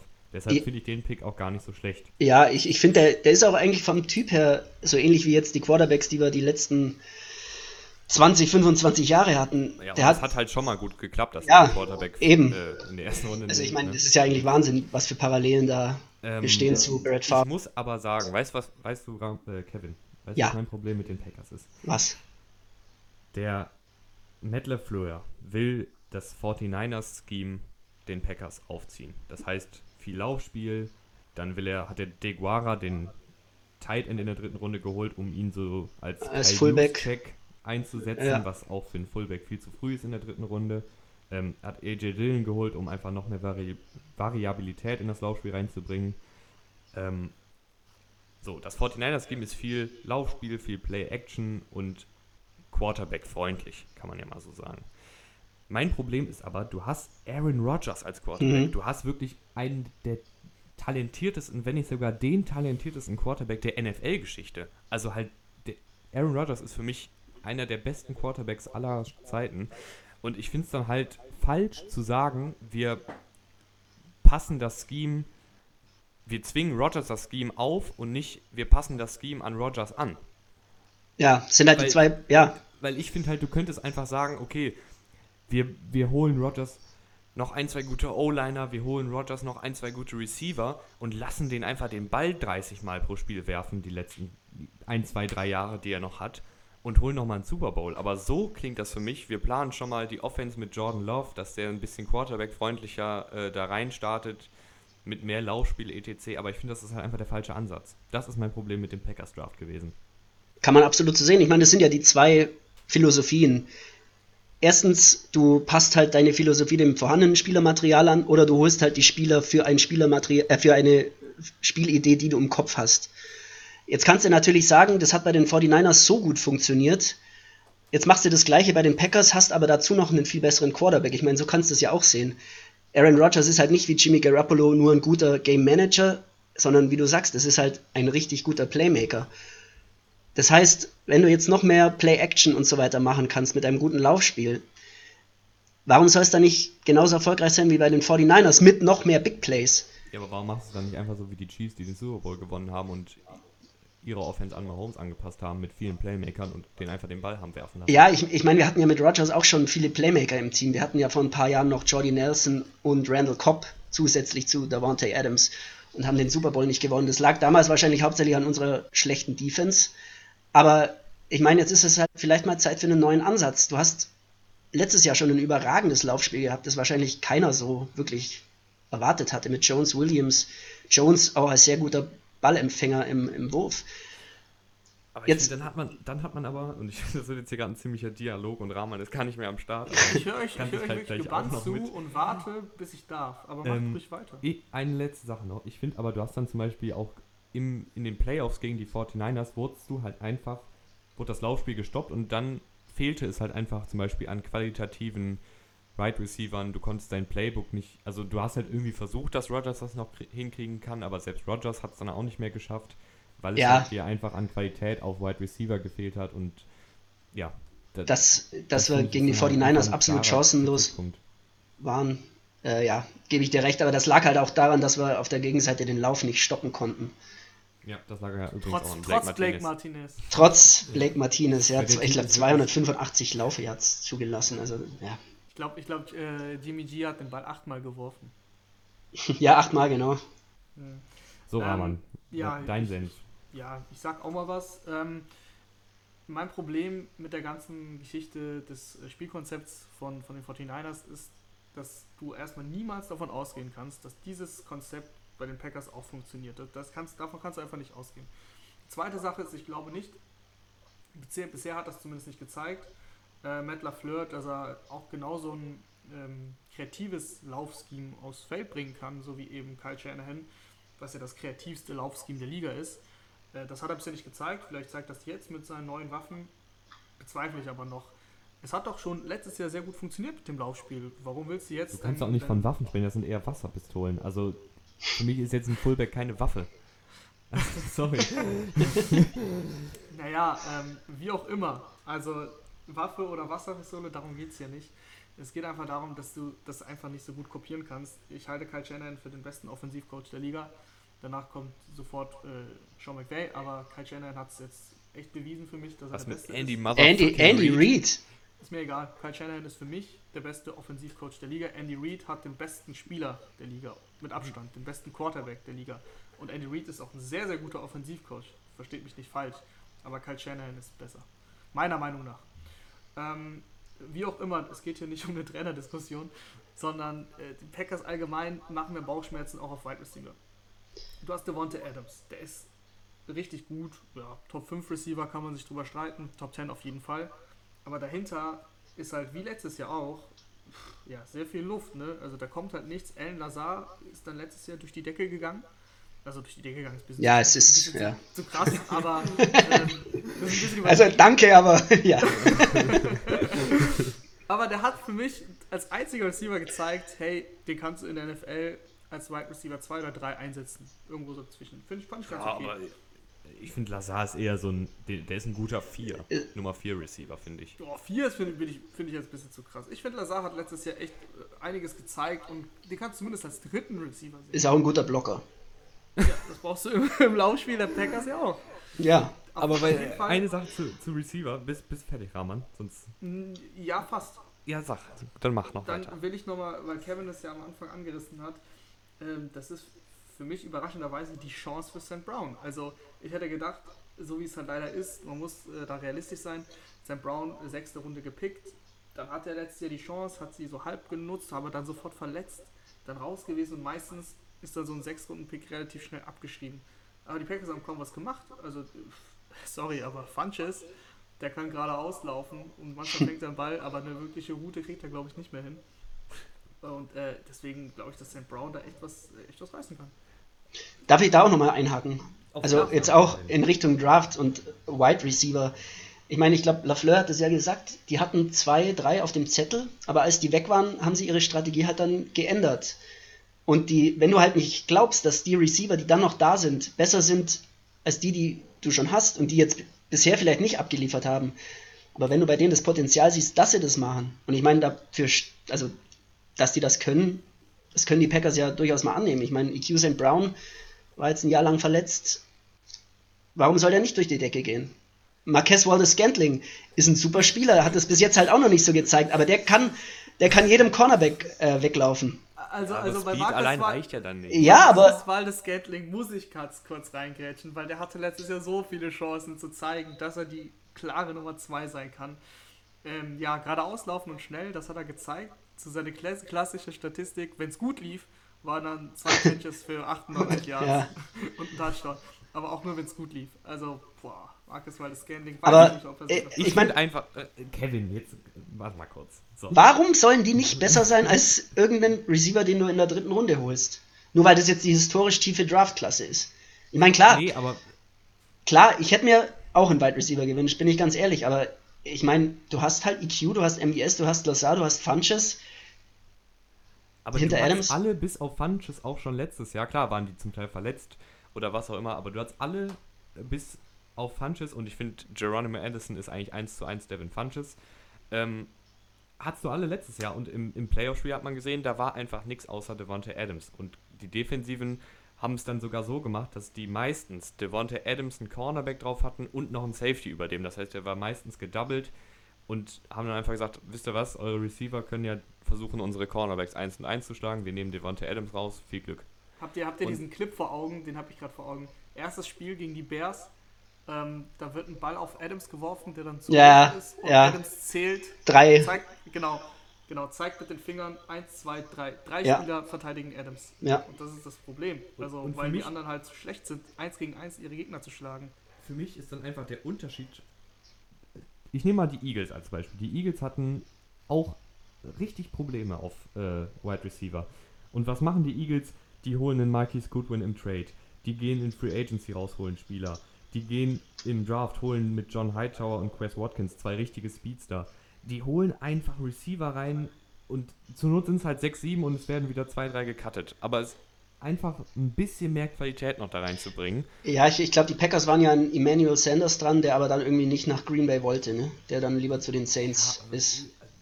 Also wir haben es wir haben's probiert. Ich finde, du hättest zumindest auch noch einen.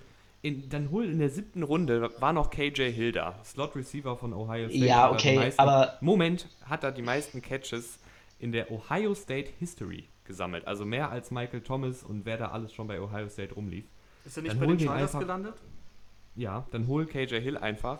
Der kann im Slot spielen, weil ich sehe auch momentan noch keinen Slot Receiver bei den, Ja, bei den Packers. Ich weiß halt nicht, Und- ob Randall seit Cobb. Randall Cobb Ja, fehlt da auch ja, eine- eine ich, Antwort. der war jetzt auch wieder verfügbar eigentlich, oder? Warum? Ja. Ja. Der ist jetzt zu den Texans. Genau. Ja. Den hätte ich auch mir gern mit Handkuss wieder. genommen. Ja, so einer fehlt dann halt einfach noch. So ein erfahrener Receiver, der neben Adams eine sichere Anspielstation ist für Rogers. Und das Dazu finde ich muss ist man halt sagen- gerade nicht. ähm, der Tight End Jay Sternberger, letztes Jahr, glaube ich, in der dritten Runde gedraftet Mhm. worden, hat ein bisschen was gezeigt. Also da kann man schon drauf hoffen, dass er, dass er quasi noch besser wird. Aber ist halt auch sehr unerfahren im Endeffekt. Ne? Letztes Jahr ja nicht gestartet, immer mal wieder ein paar Snaps gesehen, mehr aber auch nicht. Hat sogar einen Touchdown gefangen im letzten Spiel gegen Ja, die gegen 49ers. 49ers. Mhm. Aber ähm, auch auf Titan hast du jetzt nicht die Option, wo du sagst, äh, immerhin, unsere Wide Receiver sind jetzt nicht so gut, außer Adams. Aber wir haben einen krassen Tight End. Ne? Da bin ich mal gespannt, ob Klar. Sternberger in diese Rolle schlüpfen kann. Ja, ich, ich auch, aber ich, ich traue das dem durchaus zu. Du hast ja auch immer noch, bitte vergesst mir nicht, meinen lieben Jake Kumaro. Ja, Übrigens- Legende. Ja, ich meine, das ist einer meiner Lieblingsspieler. Der hat erstens eine coole Frisur und zweitens spielt er immer mit einem, mit einem Lächeln im Gesicht. Ähm, der hat auch das ein oder andere große Play letztes Jahr gemacht. Also, Also, da frage ich mich, liegt es an der Qualität der Receiver oder liegt es an der Qualität von Rogers? Ich glaube nicht, dass. Ich glaube, die meisten Receiver der Packers würden mit Trubisky nicht ansatzweise so abliefern. Ähm, Stichwort, Stichwort Rogers. Darüber haben wir noch kaum geredet. Würde ich aber gerne nochmal anreißen. Ähm, ist ja, also der steht ja über allem in der Offense, logischerweise. Und ich habe mir aufgeschrieben, Rogers ist nicht mehr Elite. Was sagt ihr denn dazu? Kevin. du Arsch. Wir sind hier jugendfreundlich, Kevin, sowas Ja. nicht mehr. Also für dich ist er noch Elite? Ja, äh, Top hundertprozentig. 5 Quarterback? Ja. Für mich okay. auch übrigens. Okay, cool. Muss ich es begründen oder reicht das dir? Du darfst gerne. Ja, ich meine, wir haben es ja jetzt schon angesprochen. Trotz dieses Receiver-Cores so eine Saison letztes Jahr abzuliefern, was ich halt bei ihm so bewundernswert finde, ist, wie er auf den Football aufpasst. Dass er halt wirklich kaum Fehler macht, kaum Interceptions mehr wirft. Ähm, das ist halt ein richtig guter Leader auf dem Feld. Mhm, mhm. Ja, Klar, er hat jetzt nicht mal so viel Big Plays wie früher, vielleicht noch mit Jordy Nelson. Aber Stichwort Leader bin ich da so ein bisschen äh, stutzig, weil äh, Rogers ja der Erste ist, der dann nach dem Spiel in der Kabine dann so ein bisschen, ja, äh, sagen wir mal, stinkig drauf ist. Und ja, okay, das ist, das ist äh, das Vorurteil, oder? ich weiß das es weiß ich nicht, halt also das, also das ist das, weiß was ich ich halt auch von nie, der ob das- Ferne sehe. Ja, Das, das, hört man ja irgendwie immer mal wieder raus. ja, er aber jeder, der mit ihm ich zusammengespielt hat, sagt eigentlich das Gegenteil.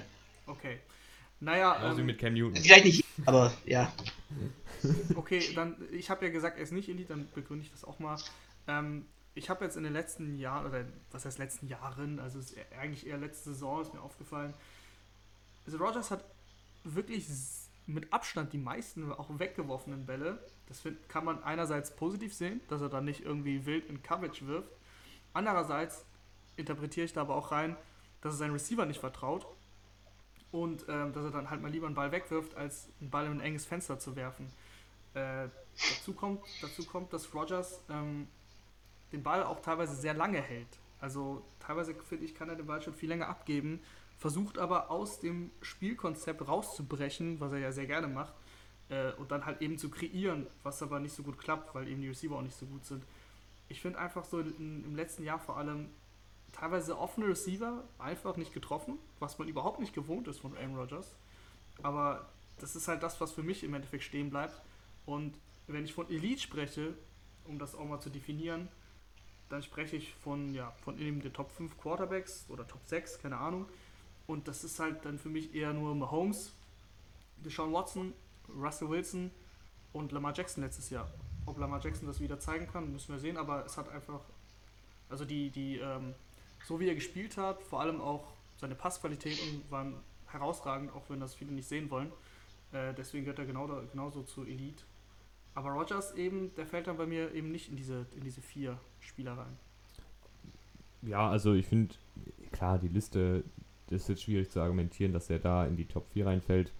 Ähm, für mich ist er aber trotzdem noch auf einem sehr, sehr, sehr hohen Niveau. Also was der da zum Teil an Würfen rausgehauen hat, auch noch letztes Jahr. Klar, ist es noch der Rogers von 2015? Nee, aber das war auch von einer anderen Welt. Und ich glaube, dass der auch noch diese Saison und nächste Saison auf einem sehr, sehr hohen Niveau weiterspielen kann. Ich glaube halt, dass der auch noch besser, also wenn der jetzt wieder Prime Jordy Nelson, Prime Randall Cobb äh, auf dem Platz stehen hätte mit Devontae Adams, würde das auch noch mal ein bisschen besser aussehen als letztes Jahr. Ja. Ja, der hat halt auch Ja, keinen. haben jetzt- ja, Ja, Kevin? Nee, ja der, der hat halt auch keinen Taysom Hill oder so, wie jetzt ein Patrick Mahomes. Der hat halt Devontae Adams für mich auch Du top. meinst äh, Tyreek Hill. Äh, Tyreek Hill, Taysom, Taysom Hill.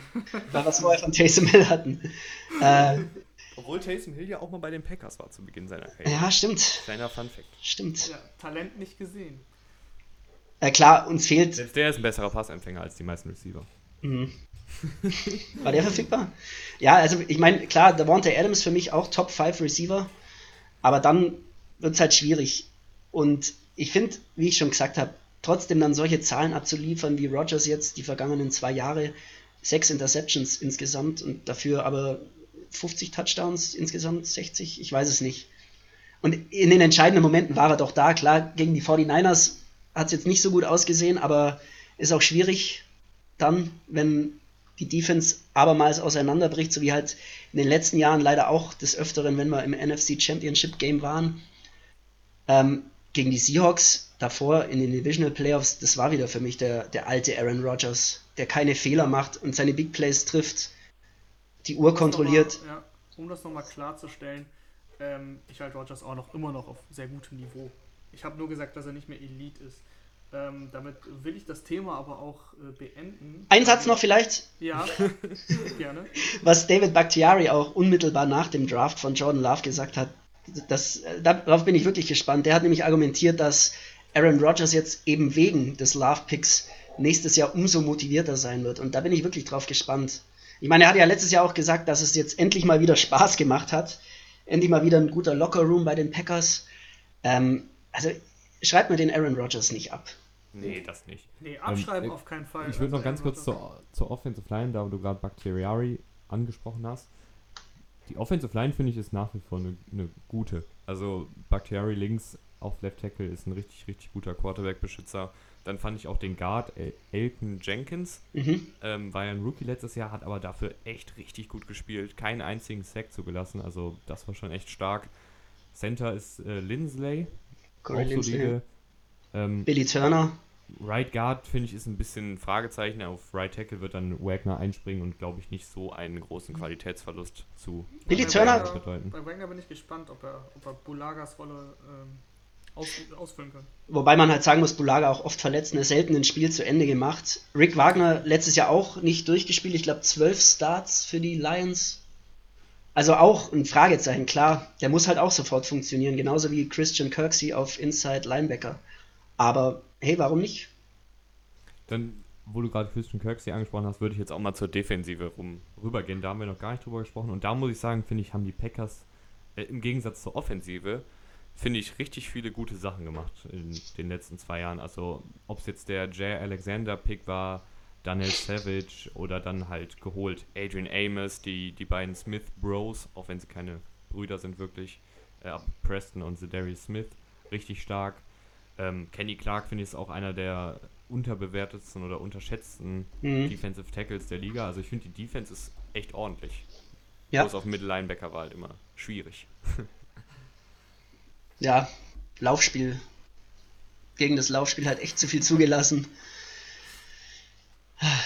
Aber, also, ich meine, Mike Pettini, ich glaube, so wird er ausgesprochen. Ich, ich habe jetzt auch schon zehn verschiedene Varianten gehört. Der Defensive Coordinator der Packers hat ja schon so ein bisschen angekündigt, was er so ändern will. Ich meine, das 49ers-Spiel mit diesen 285 Rush Yards, das hängt halt allen noch nach.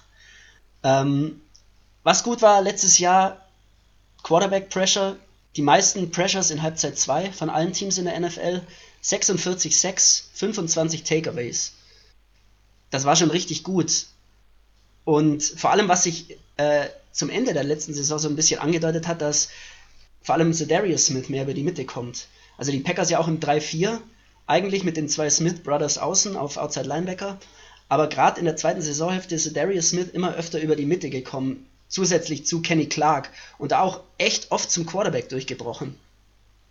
Äh, das, ist, das ist jetzt vielleicht auch nicht der beste Mann gegen den Lauf, aber da ein bisschen variabler zu werden, vielleicht auch mit äh, Rashan Gary, letztes Jahr der Erstrunden-Pick gewesen, Outside Linebacker auch, der aber auch, ja, Rashan Gary ist für mich vom, wurde letztes Jahr, finde ich, ein bisschen falsch genutzt. Also Genau. das ist für mich kein Outside Linebacker, sondern Genau. Körperbau eher ein Defensive End, vielleicht sogar ein Defensive Tackle.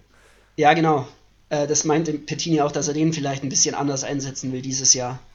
Ähm, ja, also wie du, wie du gesagt hast, sehr viel gemacht in den letzten zwei Jahren, stark verbessert im Vergleich zu davor. Ähm, ja, wenn Christian Kirksey abliefert, ist halt auch so ein großes Fragezeichen. Aber wenn, dann halte ich den auch für besser als Blake Martinez. Auch wenn ich Blake Martinez nie so schlecht sah wie du. Es gibt wirklich YouTube-Videos, die zeigen, dass Ich weiß, das hast du mir gezeigt. äh, der, der hat halt einfach das Problem gehabt, dass er zu langsam war. Also es ist ja auch, er kann ja nichts für, aber der war halt einfach nicht athletisch genug, um von Seitenlinie zu Seitenlinie zu Genau. geraten. Und das hat man dann ja zum Beispiel im 49ers-Spiel gesehen, die halt gerade diese Seitenlinien mit Outside Zone Ja. angreifen. Da war er einfach zu lahm. Also Ja. da ist Matt Breeder dem davon geheizt, Ja. sonst was, oder Raheem Mostert. Dieser Ja. erste Touchdown, ich sehe ihn noch wie heute vor mir, wie Blake Martinez probiert hinterher zu hecheln und einfach nicht, nicht rankommt. Naja, also die Defense ähm, fand ich letztes Jahr erstaunlich gut, was den Pass Rush anging, mit den, mit den Smiths eben, die sehr, sehr viele Pressures hatten, wie du schon eben gesagt hast. Ich bin gespannt, ob, sich, ob die das halten können, weil ich glaube, irgendwie, meistens ist es so, dass du diese Zahlen dann im zweiten Jahr, vor allem bei der Spielerqualität, die sie haben, und die sehe ich jetzt nicht als Elite an, also da, gibt es deutlich bessere äh, Defensivspieler bei anderen Mannschaften, wie zum Beispiel den Bears. Deswegen bin ich gespannt, ob sie das immer noch so über Scheme, äh, über, die, über Scheme diesen Druck kreieren können. Äh, die Secondary finde ich eigentlich richtig gut mit äh, Adrian Amos und Donald Savage. Ähm, sind richtig gute Safeties. Savage, äh, ja, allein der Name ist ja schon geil. ähm, hat auch ein richtig gutes Rookie-Jahr abgeliefert. Ja. Amos ist ein gestandener Spieler, der auch richtig stark ist. Äh, und Jay Alexander hast du auch einen richtig guten Cornerback. Kevin King spielt, glaube ich, auf der anderen Seite. Ich habe Mhm. jetzt nicht so viele Packer-Spiele gesehen. Was hältst du von Kevin King? Gefällt mir sehr gut. Ach Viele- Ja, also, ja. Ja? Ich finde Kevin King, naja. Na, ich, ich, ja. Jetzt haben wir, jetzt Sag haben wir den Fan, Kevin der ihn King. sehr gut findet. Und Tim hat, äh, hat was gegen Kevin King. Warum, Tim? Ja, meine, meine Frage an Kevin war eigentlich, ob er, äh, also das hast du mir jetzt halt so ein bisschen vorweggenommen, ob er ähm, Need auf Cornerback noch sieht, also hinter Jair Alexander. Ich finde, ähm, Kevin King hat schon immer einiges auch zugelassen. Klar hatte der hin und wieder auch mal gute Aktionen, aber so richtig solide als Cornerback 2 sehe ich den jetzt noch nicht. Ja, ich, ich dachte ja eigentlich im Draft, wenn wir keinen Wide Receiver holen, dass wir vielleicht nochmal einen Cornerback holen, einfach für mehr Tiefe. Aber ich finde, die zwei, die können sich schon sehen lassen. Also, das ist jetzt vielleicht nicht das beste Cornerback-Duo der Liga, aber ich meine, auch bei Kevin King ist ja noch Luft nach oben. Ja, äh, auf jeden Fall Luft nach oben, weil ähm, in den ersten zwei Wochen, äh, in den ersten zwei Wochen, in den ersten zwölf Wochen der letzten Saison hat Kevin King die meisten Yards aller Cornerbacks in Coverage zugelassen. Oha. 755 Yards. Dann kommt das Statistikmonster um Oh, wie soll ich da dagegen halten? Ja, das aber Kann ich, auch, ich kann das dann teilweise auch nicht, Kevin. ähm, er hat auf jeden Fall die Maße eines Lockdown-Cornerbacks, also 6 Fuß 3, auch die nötige Athletik, aber manchmal hat es halt bis jetzt noch nicht so ganz umsetzen können. Aber vielleicht kommt da ja noch was. Aber Jay Alexander finde ich ist ein Top-Mann. Also, Und was ich finde auch generell, das hört sich jetzt. Ja. Ähm, Äh, ich- fang, ich, so. Sag du mal, weil ich habe was Allgemeines, wenn du noch auf die Defense Ich eingehen willst. leite jetzt direkt über zum Allgemeinen. Ich finde auch allgemein, das hört sich jetzt immer so an, als, als würden wir die Packers äh, für eine absolute Katastrophe halten. Nein, sind sie nicht. Die haben viele, viele gute Einzelspieler. Ich finde halt einfach nur, dass es manchmal bei denen noch einen Ticken besser gehen könnte. Also noch besser. Ja, ich meine, der Das halt Sprung, der Sprung von vorletztem Jahr zum letzten Jahr war ja schon extrem. Ist vielleicht dann auch so mit der Zeit ein bisschen weniger geworden, aber ich sehe da halt mega viel Potenzial noch in der Defense. Auch jetzt mit einem weiteren Mann, der jetzt in sein zweites Jahr geht, mit äh, Kingsley Keke, auch Defensive End, den Mike Bettin auch, auch gelobt hat. Nee, ich Ähm, kenne den nicht. Ich, ich weiß nicht mal, wer das ist. Aber, Kingsley Keke. ist ein geiler Name auf jeden Fall. Mhm. ja. Aber ich finde halt einfach, ähm, wenn du als Packers-Organisation mit einem Quarterback wie Rogers, da kann man schon kritisieren, dass man in 15 Jahren nur einen Super Bowl gewonnen hat. Also Ja, das ist oder- Kritik auf ganz hohem Niveau. Du kannst, du kannst es ja auch noch gesehen. weiter spannen und sagen, du hast davor Brad Favre gehabt und hast mit dem auch nur einen Super Bowl gewonnen. Das geht jetzt aber in eine, in eine Also, Richtung, äh, in ja. die wir nicht gehen wollen. Also wir, das ist jetzt Packers Historie. Es geht um diese Saison und ähm, was mir aufgefallen ist, was ich eben noch sagen wollte, die Packers haben letztes Jahr extrem viele Spiele gewonnen, wo man gedacht hat, warum und wie ging das jetzt eigentlich genau. Ja, Und es waren auch so teilweise sehr viele One-Possession-Games. Und das ist einfach äh, traditionell häufig so, dass man diese Zahl nicht halten kann über, über das nächste Jahr dann, weil das sind äh, Coin-Flip-Spiele, 50-50, das geht mal in die eine Richtung, mal in die andere Richtung aus. Deswegen äh, glaube ich, dass man sich auf jeden Fall verschlechtert, weil die waren die 13-3 letztes die waren Jahr. 13-3, ja. 13-3, Ja. Wahnsinn. Und sie haben acht der, acht der neun One-Possession-Games gewonnen. Ja, nur gegen die Eagles nicht. Ja, und gegen Also die Panthers haben die auch gewonnen. Das macht mich immer noch sauer. Als die Panthers noch, noch Die gut waren. Refs, die Refs waren es. Ja, das Naja. ist ja immer der Vorwurf. Wie auch immer, auf jeden Fall glaube ich, das können die nicht halten. Ähm, wir sind jetzt die Division komplett durchgegangen. Ich hatte die Vikings bisher als bestes Team mit 9-7, deswegen die Division ist im Endeffekt nicht so gut, zumindest laut meiner Projection. Die Packers gewinnen die Division und kommen auf 10-6. Mehr sehe ich da aber nicht. Ähm, ich würde sagen, wir heben uns Kevin zum, bis zum Schluss auf. Äh, ich ich finde die Packers, habe ich ja gerade schon gesagt, die Packers sind allein wegen Aaron Rodgers immer gut. Wenn der gesund ist, werden die Siege holen und werden auch Spiele gewinnen. Das ist ja dasselbe, aber ich würde es nochmal verdeutlichen. Ähm, und deshalb glaube ich auch, dass sie in der Division, die eben nicht so stark ist, 11-5 gehen werden. Also Packers sind bei mir auch an 1, 11 und 5.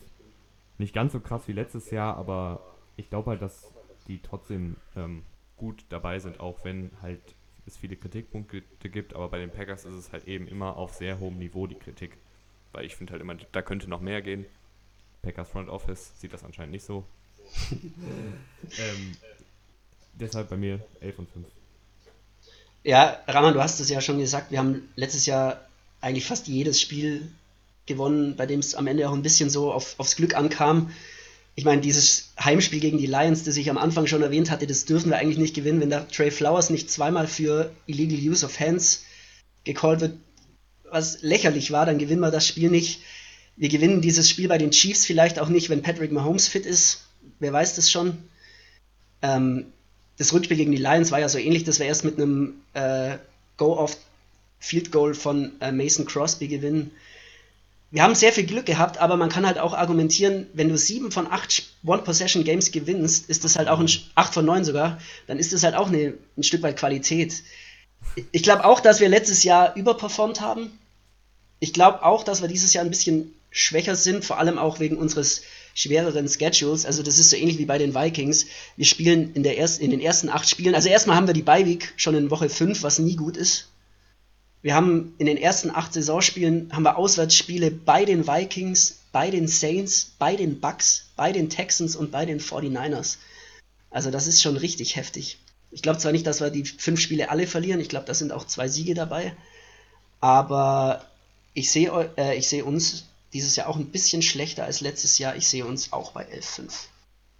Ich bin auch mal gespannt, wenn wegen des ganzen Corona-Mists wirklich die Stadien leer bleiben, ob das vielleicht dann für die Packers auch ein kleiner Nachteil ist, weil wenn es kalt ist, im Dezember und dann die Teams ins Lambo Field müssen und die Fans da richtig Krach machen, ist das, glaube ich, auch nochmal so ein kleiner moralischer Vorteil für die Packers. Ja, ich, ich, ich habe mir das, äh, ich habe mir das vor dem, vor dem Podcast jetzt auch überlegt. Wenn es wirklich dazu kommen sollte, dann sehe ich das eher sogar für einen Vorteil für die Packers an, weil die Konditionen in Lambo, Kälte und schlechter Rasen und so weiter, die bleiben ja dieselben, auch wenn kein Publikum da ist.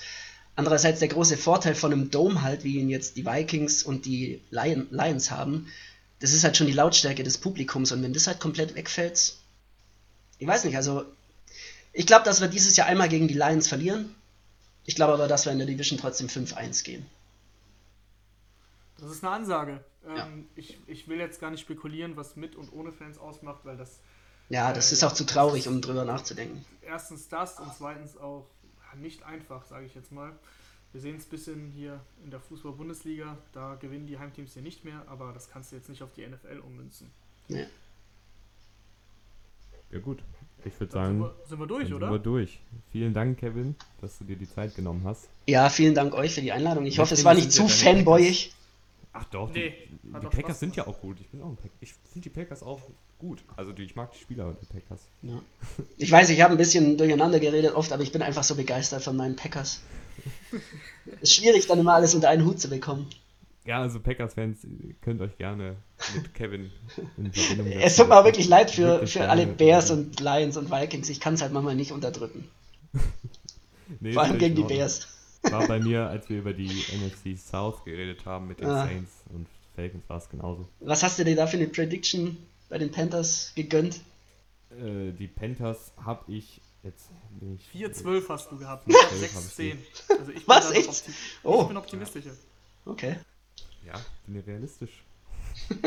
Naja, aber man muss dazu sagen, Tim hat auch bei den Rams 5-11 rausgehauen. Oh, da gab es okay. sehr viel Hate auf Mhm. Social Media. Ähm, und ja, da bin ich auch. Also das kannst, also wenn ihr das jetzt hier gerade hört, äh, die Grafik ist wahrscheinlich, kommt dann wahrscheinlich die Tage auch ähm, bei Instagram, da könnt ihr dann auch alles mögliche drunter kommentieren, äh, wie ihr das seht. Und wenn ihr dann hier noch ein Follow da lasst, wäre auch schön. Auf iTunes könnt ihr uns sogar 5 Sterne geben oder nur 4 oder 3 oder 2 oder 1, je nachdem, wie ihr es fandet. Aber bitte macht das Urteil nicht an mir fest. Doch, an, also Kevin finde ich war eine 5 wert. ich wollte gerade sagen, also Gut, dann würde ich jetzt aber auch mal sagen, ist jetzt hier mal nach einer Stunde 32 Minuten Oh und Mann, 15 Wahnsinn. Sekunden Schluss. Und ich hoffe, es hat euch gefallen. Und Darf ich eine Sache noch sagen? Achso, ja, auf jeden Fall. Go Pack Go. Okay, ja, jetzt wird Kevin aus dem Call rausgeworfen. Wünschen euch noch einen schönen Samstag und bis zum nächsten Mal. Tschö. ciao.